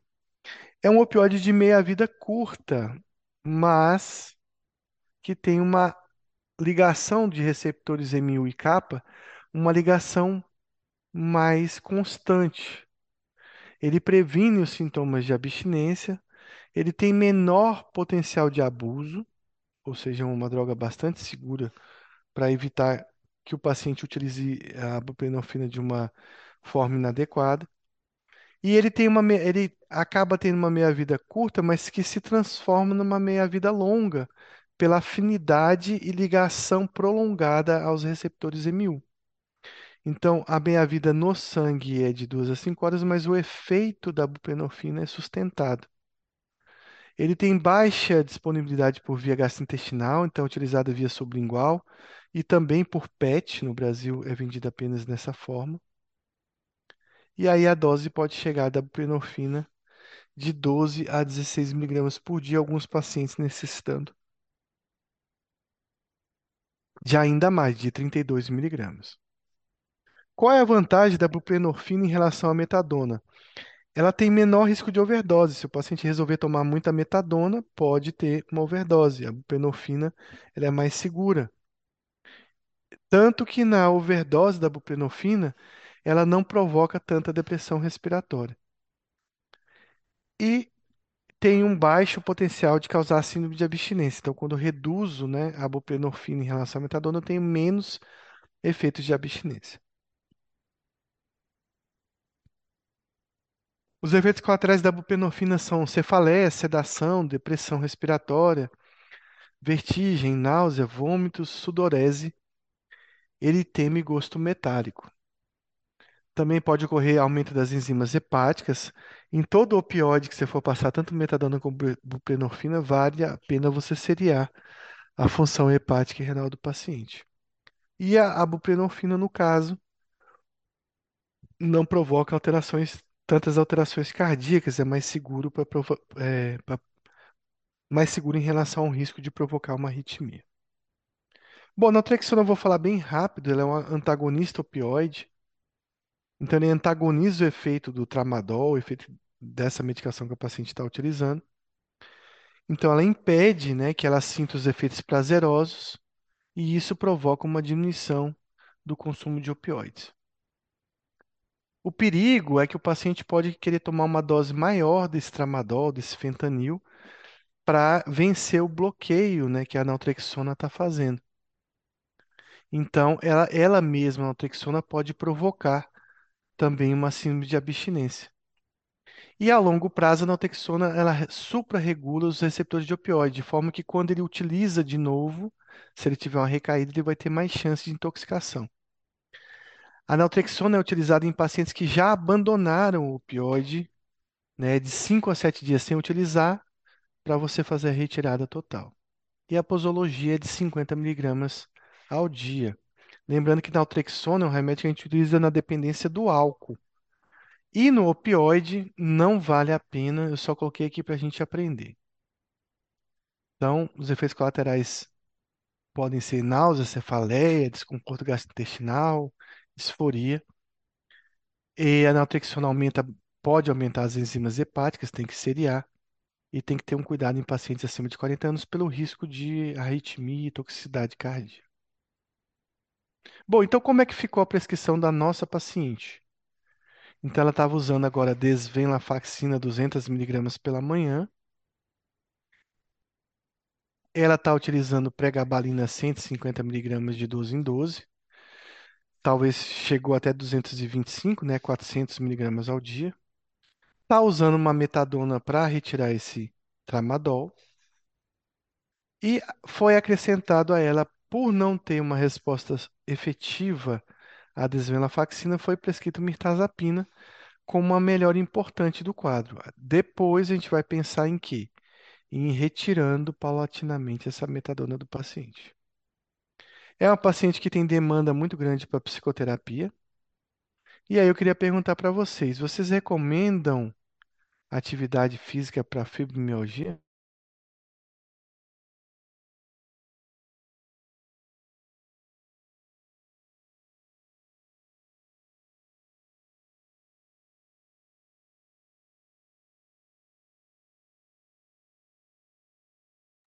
Eu normalmente, eu normalmente recomendo atividade física para tudo, praticamente tudo.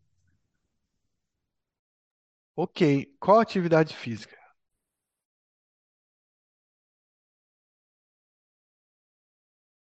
Ah, pilates, hidroginástica, natação, uma atividade física mais, mais anaeróbica. Musculação. José acha que é musculação. Alguém concorda?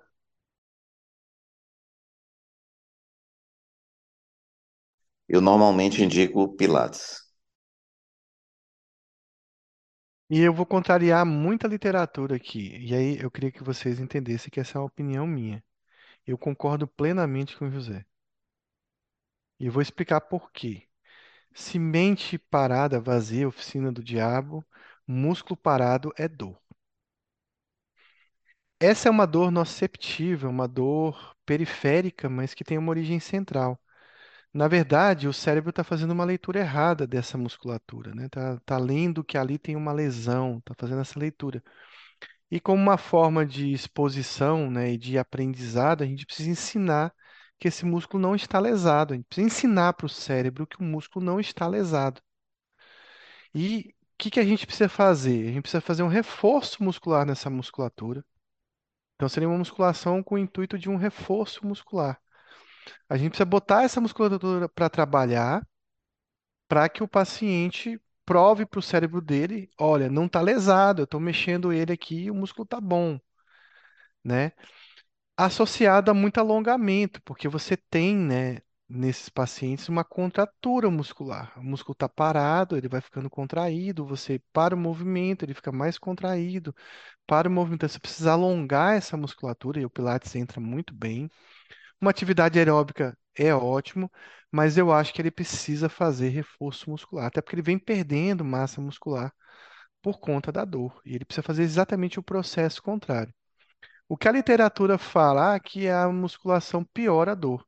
Claro, se eu chegar para o paciente botar numa academia para ele levantar peso, inicialmente ele vai sentir muita dor.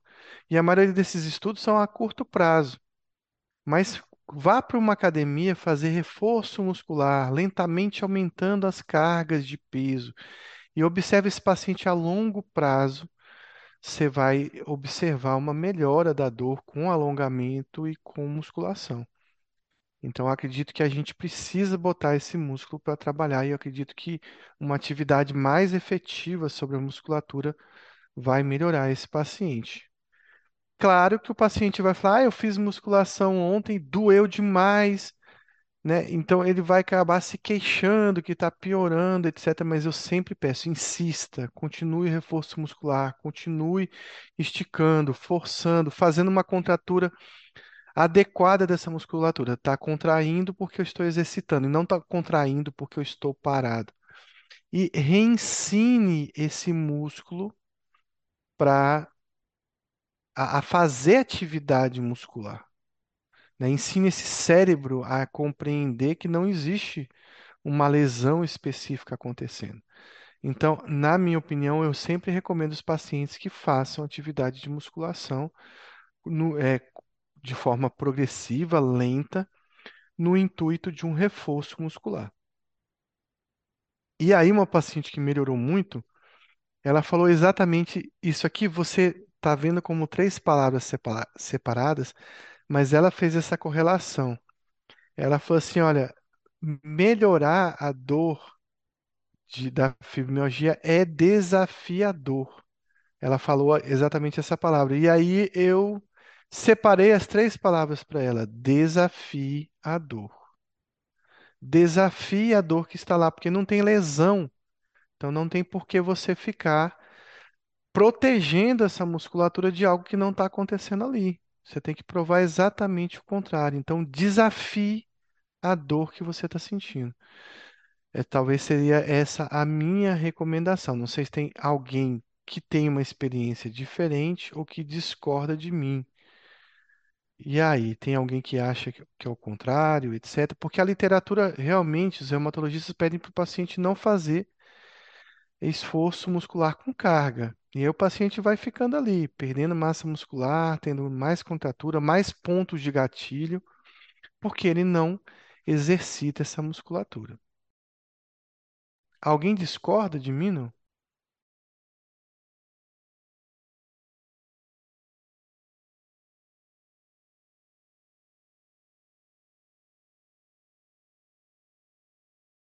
Até porque em fisioterapia, né, eles fazem muito isso, desafia a dor. Então, o cara está recuperando de uma cirurgia, de uma lesão muscular, de uma operação no músculo, um atleta, e ele está ali, ó, desafiando todo dia aquela dor, aquela musculatura que não está bem, que teve uma contratura muscular. Pode ver, contratura muscular de atleta. Eles vão progressivamente alongando, massagem ajuda bastante a desfazer os pontos gatilhos, mas também está fazendo exercício sobre esse músculo. Eu vi que ninguém falou nada e ninguém me des- desafiou. Foi isso, Luiz? Eu desafiei totalmente, eu preferi ficar calado, viu? Mas, na verdade é o seguinte, eu detesto musculação, faço pilates, acho um exercício fantástico. Os pacientes que eu tenho é, atendido com fibromialgia já há um longo tempo, normalmente tem uma boa resposta com o Pilates. O Pilates eu não acho que é uma- um exercício sem carga. Eu acho que é um- o Pilates é um exercício que visa muito alongamento, mas existe uma carga imposta gradual. Eu só acho que ela é mais gradual. E eu não gosto da coisa da. Eu acho que as- os pacientes, quando vão para musculação, muitas vezes não são bem assistidos, diferente do Pilates, que tem um orientador ali bem mais próximo. Então, eu acho que quando você coloca, solta um paciente desse, e principalmente homem, aí começam a colocar carga demais, e eu gosto mais da coisa mais gradual e não essa sobrecarga, tanto que tem na musculação. Talvez seja uma opinião pessoal, assim, em relação ao meu processo de fisioterapia, por causa da minha perna, essa coisa toda. Mas é, eu gosto muito mais do Pilates. E aí, o que eu gosto para mim, eu oriento meus pacientes. Então, eu oriento Pilates. Não, você pode orientar o Pilates, é o que você falou. Quando o Pilates é feito com uma carga progressiva, ele vai melhorar a dor do paciente. A musculação também tem que ter essa orientação, ele tem que ter um personal trainer, alguém ali que entenda que ele sente dor naquele músculo, que a carga tem que ser colocada gradualmente, né?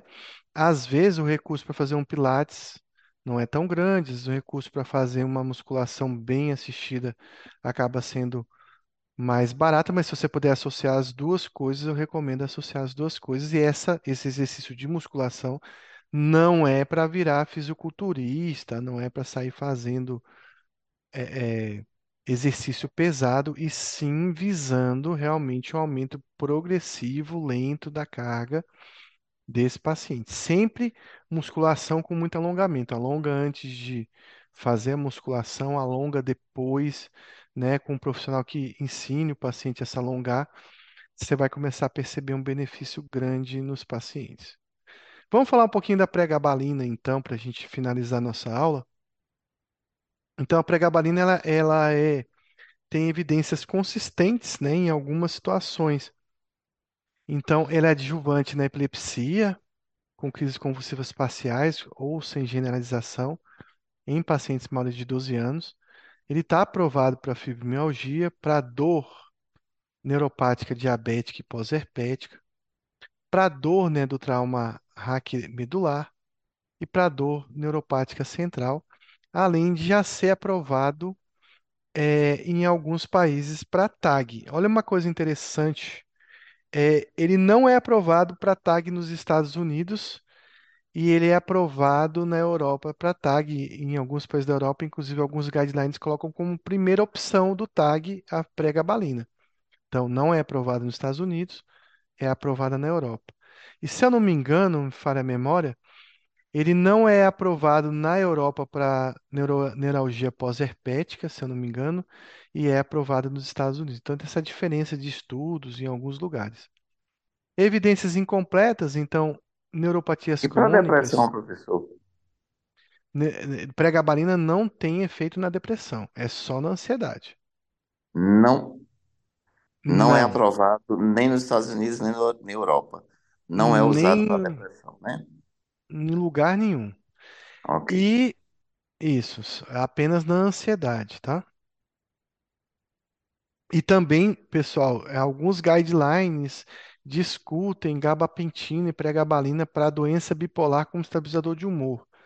Não funciona. Na prática, a pregabalina para estabilizar o humor também não funciona. Então, ela tem evi- evidência incompleta em lesões de plexo, em neopla- dores causadas por neoplasias, radiculopatias devido ao HIV, à quimioterapia ou ao uso de álcool. Então, a evidência é mais incompleta. Ele foi, ele está sendo bastante estu- estudado em pânico e ansiedade social.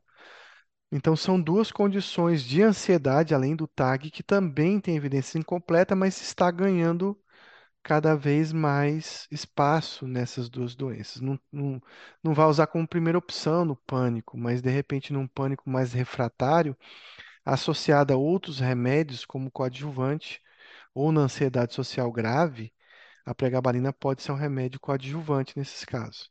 Também na neuralgia do trigêmeo, em tratamento de prurido, no tratamento da depressão e ansiedade, ele funciona mais na ansiedade no sono que na depressão. No uso de, sub- de, eh, de benzodiazepínicos como substituto, também pode ser utilizado, mas tem evidência incompleta. Também no adjuvante no tratamento do uso de álcool, principalmente no, quando o paciente tem comorbidade ansiosa. No TRAG refratário, como monoterapia tem menos evidência, mas como terapia coadjuvante, no TAG refratário ele é bem indicado. Também ele está sendo estudado para o toque, mas com menos evidência, e na síndrome de pernas inquietas ele também pode ser utilizado. Ela foi patenteada em 99 e lançada em 2004. Ele é um anticonvulsivante de terceira geração e um modulador da dor. Ele foi o primeiro medicamento desenhado e feito, primeiro anticonvulsivante, já direcionado para dor, principalmente nessa dor de origem neuropática. Ele não foi inventado como anticonvulsivante e depois se descobriu que tinha feito na dor. Os engenheiros químicos que desenvolveram ela já tinham uma ideia de que tivesse uma ação na dor. Ela tem uma absorção boa por via oral, é rapidamente absorvida, principalmente em jejum.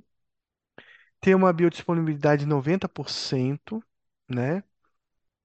É, é, independente da frequência e das doses diárias, e pode ser administrada com alimento sem nenhum prejuízo também.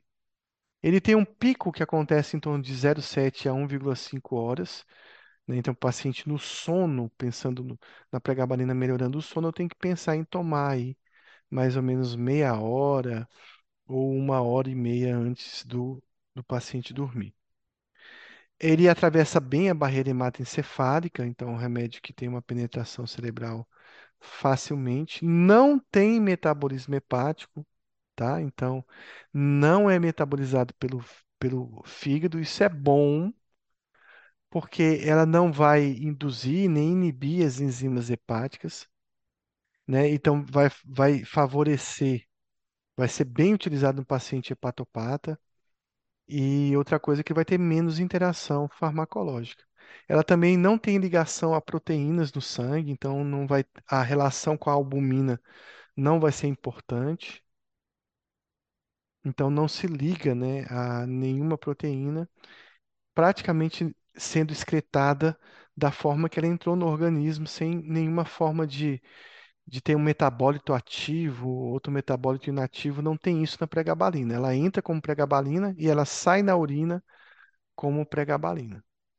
É um remédio com, por essa, esse, não ter esse metabolismo hepático, não, não fazer uma indução de, de enzimas do citocromo P450, é um remédio que praticamente não tem interação farmacológica. Então, pregabalina, lá naquela receita que tinha metadona, que tinha desvenlafaxina, mirtazapina, não está interferindo em nada nessas outras medicações. Então, é um remédio bem tranquilo em relação a isso.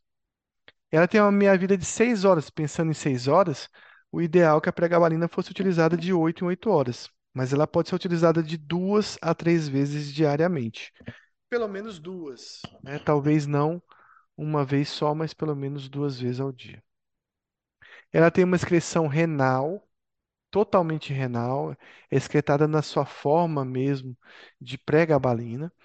E o clearance da, da filtração, da excreção da, da, da pregabalina, ela tem a ver com clearance de creatinina. Então, se um paciente tem 50% de, de função renal preservada, ele vai excretar apenas 50% dessa pregabalina. Isso vai nos ajudar naquele paciente que tem insuficiência renal e que não está fazendo hemodiálise, né? Então, ele, de repente, tem 50% da função renal, você vai dar 50% da dose de pregabalina para ele, calculando em cima disso. A redução da dor da pregabalina não é um mecanismo por uma melhora do humor ou da ansiedade. Ele age realmente na dor. Ao contrário da desvenlafaxina, que ao mesmo tempo está agindo na dor, está agindo na depressão. E às vezes a melhora da depressão causa uma interferência na melhora da dor, né? Melhorando a dor de forma con- concomitante. Aqui não, a pregabalina tem uma ação separada na dor. É, doses acima de 600 miligramas não se mostram tão eficazes na fibromialgia, então a dose varia de 300 a 150.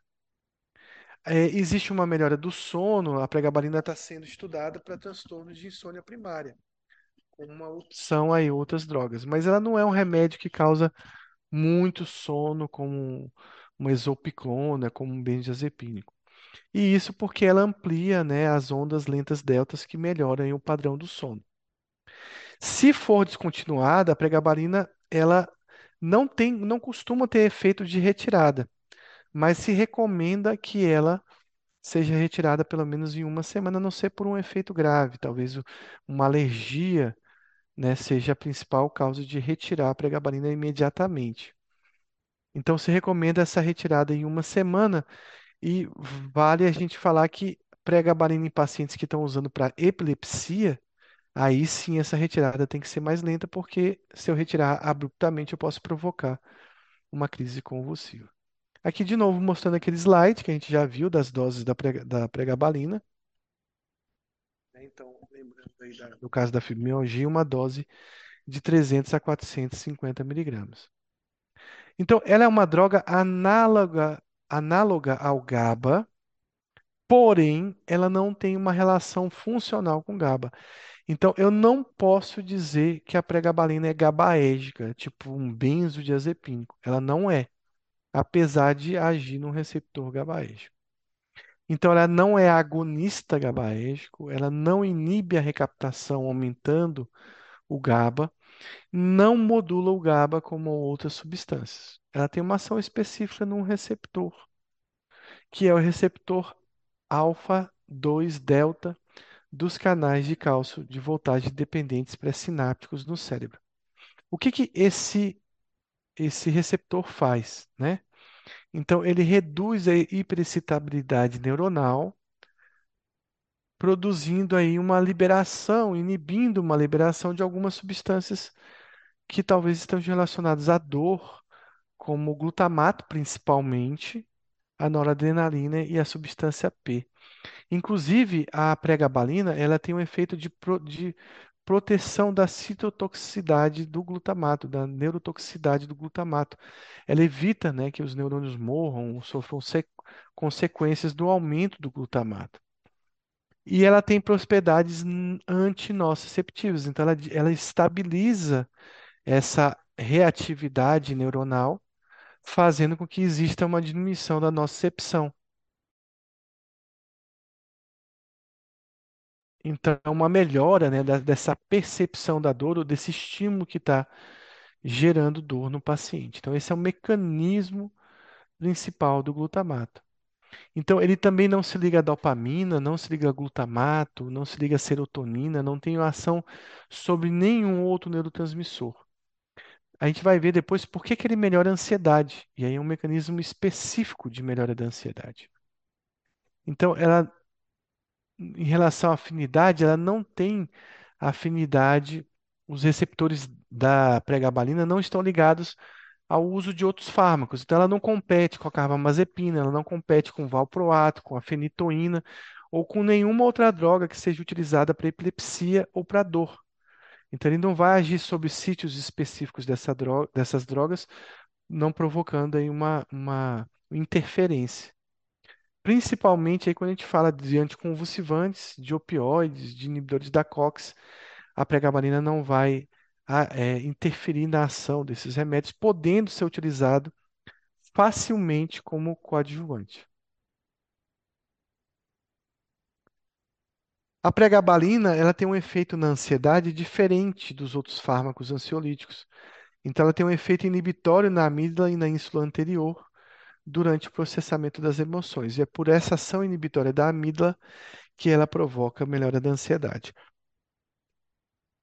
Quais são os efeitos colaterais mais esperados, né, mais comuns da pregabalina? O que que eu vou esperar? Então, tem essa foto aqui, esse desenhozinho, que vai falar do principal efeito colateral da pregabalina. Qual é?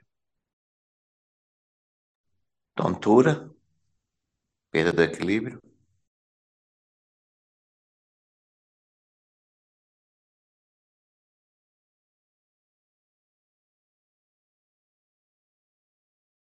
o que eu vejo os pacientes mais reclamando da pregabalina, sonolência diurna e é, tontura. Então, a tontura é o efeito mais esperado no início do tratamento, tá? É uma tontura rotatória, né? Uma tontura bem parecida com embriaguez por álcool, parecida com labirintite, né? Bem intensa. Também os pacientes reclamam principalmente de sonolência. A tontura e a sonolência, a maioria dos efeitos colaterais da pregabalina, eles são passageiros, né? Ele diminui com a progressão de dose mais lenta, né? Você deve frear a progressão, tentando ver se o paciente faz uma neuroadaptação. E eles então são dose dependentes, eles dependem também dessa progressão, mas eles melhoram muito ao longo do tempo. Também pode ter visão borrada como sintoma comum, ganho de peso, apesar de que isso é controverso no próprio stall, o ganho de peso da pregabalina não é tão intenso. E um efeito comum também é o edema periférico, que vai fazer com que alguns pacientes tenham que usar diurético, geralmente por algumas semanas, 30 dias, pode ser hidroclorotiazida, e depois tem uma melhora desse edema periférico. Também alguns pacientes, pela sedação, queixam de desatenção, e pela própria questão do equilíbrio, ele pode ter uma ataxia. Então, esses são os efeitos mais comuns. Também é descrito no cordiole uma xerostomia. Não é por uma, um efeito anticolinérgico, mas alguns pacientes podem queixar de boca seca com a pregabalina. Olha o que o Stoll fala, que o ganho de peso não é comum. Né? O Cordioli já fala que o ganho de peso é mais comum, mas o Stoll diz que o ganho de peso não acontece de forma significativa, né? E, e também ocorre numa minoria.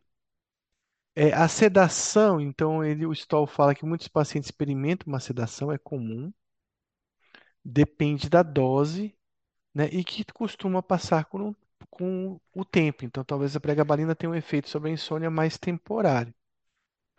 O, cordio, o Stoll chama atenção para esses efeitos colaterais comuns ou notáveis, né?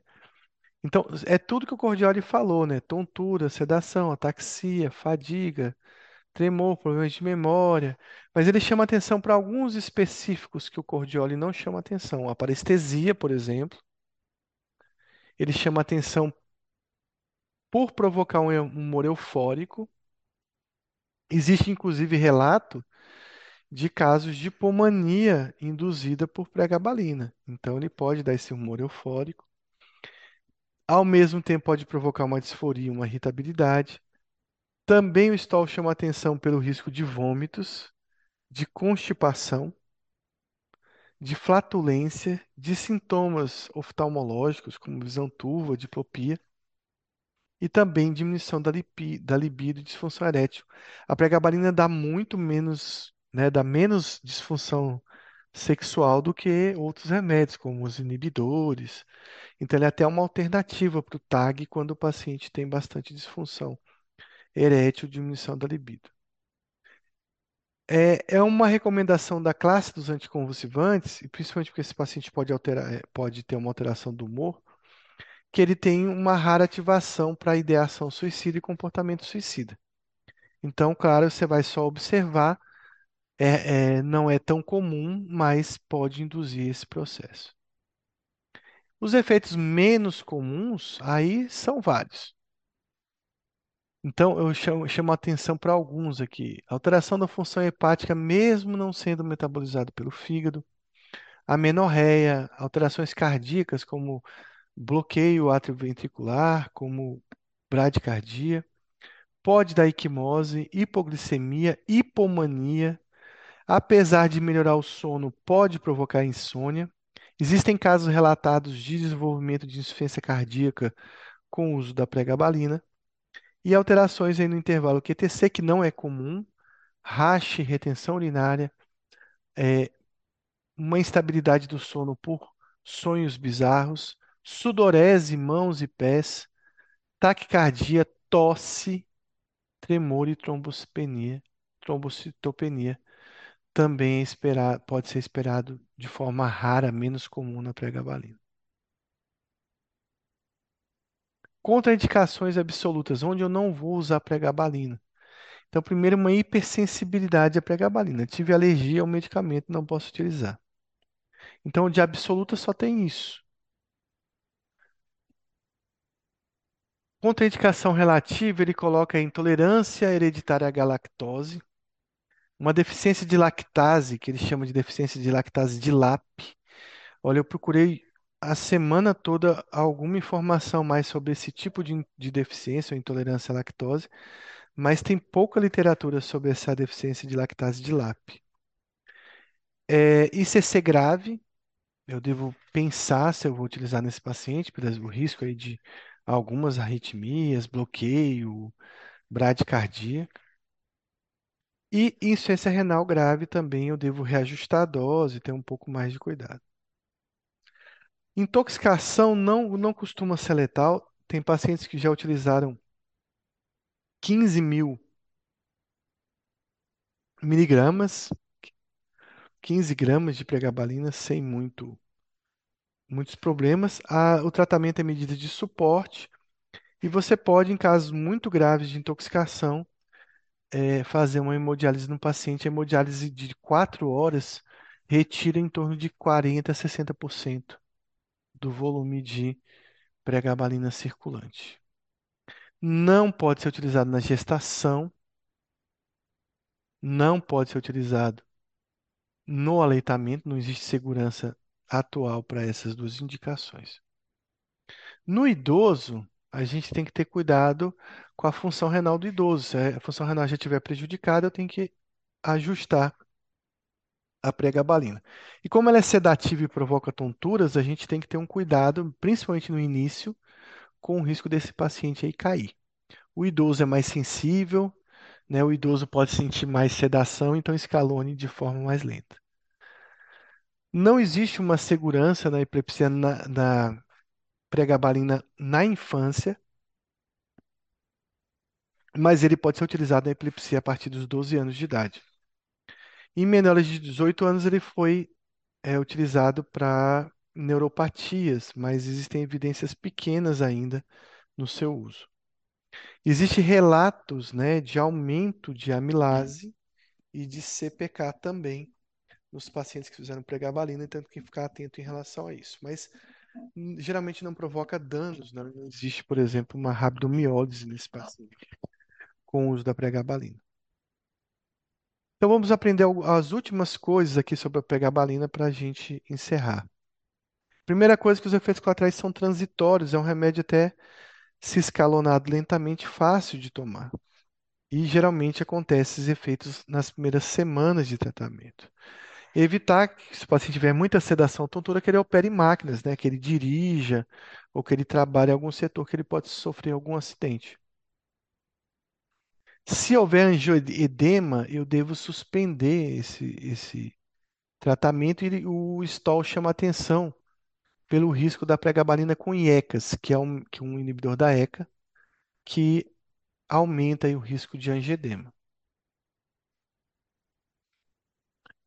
Então, evitar também a pregabalina com outra droga sedativa, né? Com álcool, com benzo, com opioides, com qualquer medicação que provoque sedação, aí por um risco de potencialização. Em diálise, eu devo dividir as doses, ajustar a dose pela creatinina, tanto diálise quanto na insuficiência renal, é, com, com o paciente fazendo hemodiálise. No paciente que faz hemodiálise, eu devo dar uma dose adicional a cada hemodiálise. Então, pode, o paciente usou pregabalina, fez a sessão, depois você deve repetir a dose dessa pregabalina. Uma coisa que o STOL chama atenção é que se o paciente esquecer algum horário da pregabalina, ele pode tomar esse, essa pregabalina no horário diferente. É melhor que ele tome no horário errado do que não tome naquele dia. Porém, se ele esqueceu a dose da manhã e, por exemplo, ele lembrou de tomar a dose da noite e ele não deve dobrar a dose, ele não deve tomar a dose da manhã junto com a dose da noite. Então você deixa essa dose da manhã para o dia seguinte. Nunca duplicar a dose da pregabalina. Uma outra coisa é que existem casos raros descritos de CC, não- de insuficiência cardíaca congestiva, não existe uma explicação é, sobre isso. Mas são casos realmente raros, aqueles efeitos raros que qualquer remédio pode dar. É, não precisa fazer ajuste em pacientes hepatopatas, porque não tem metabolismo hepático. E existem casos raros, né, de pacientes que desenvolveram dependência com o uso da pregabalina. Além disso, a pregabalina pode induzir a quadros maniformes, pode induzir a ideação suicida, piorar uma ideação suicida ou desenvolvê-la. Também pode acontecer, mas o risco é, é raro, né? Esses eventos são raros de acontecer.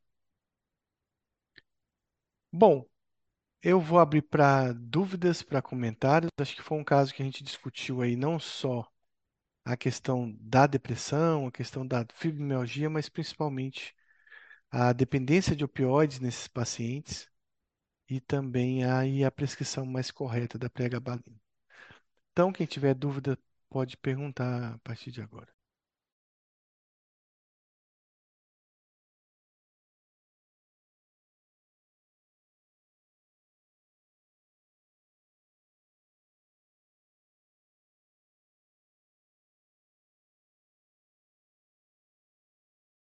Eu espero que vocês tenham aprendido agora, é, visto melhor como se prescreve a pregabalina. Esse foi o interesse da, da aula.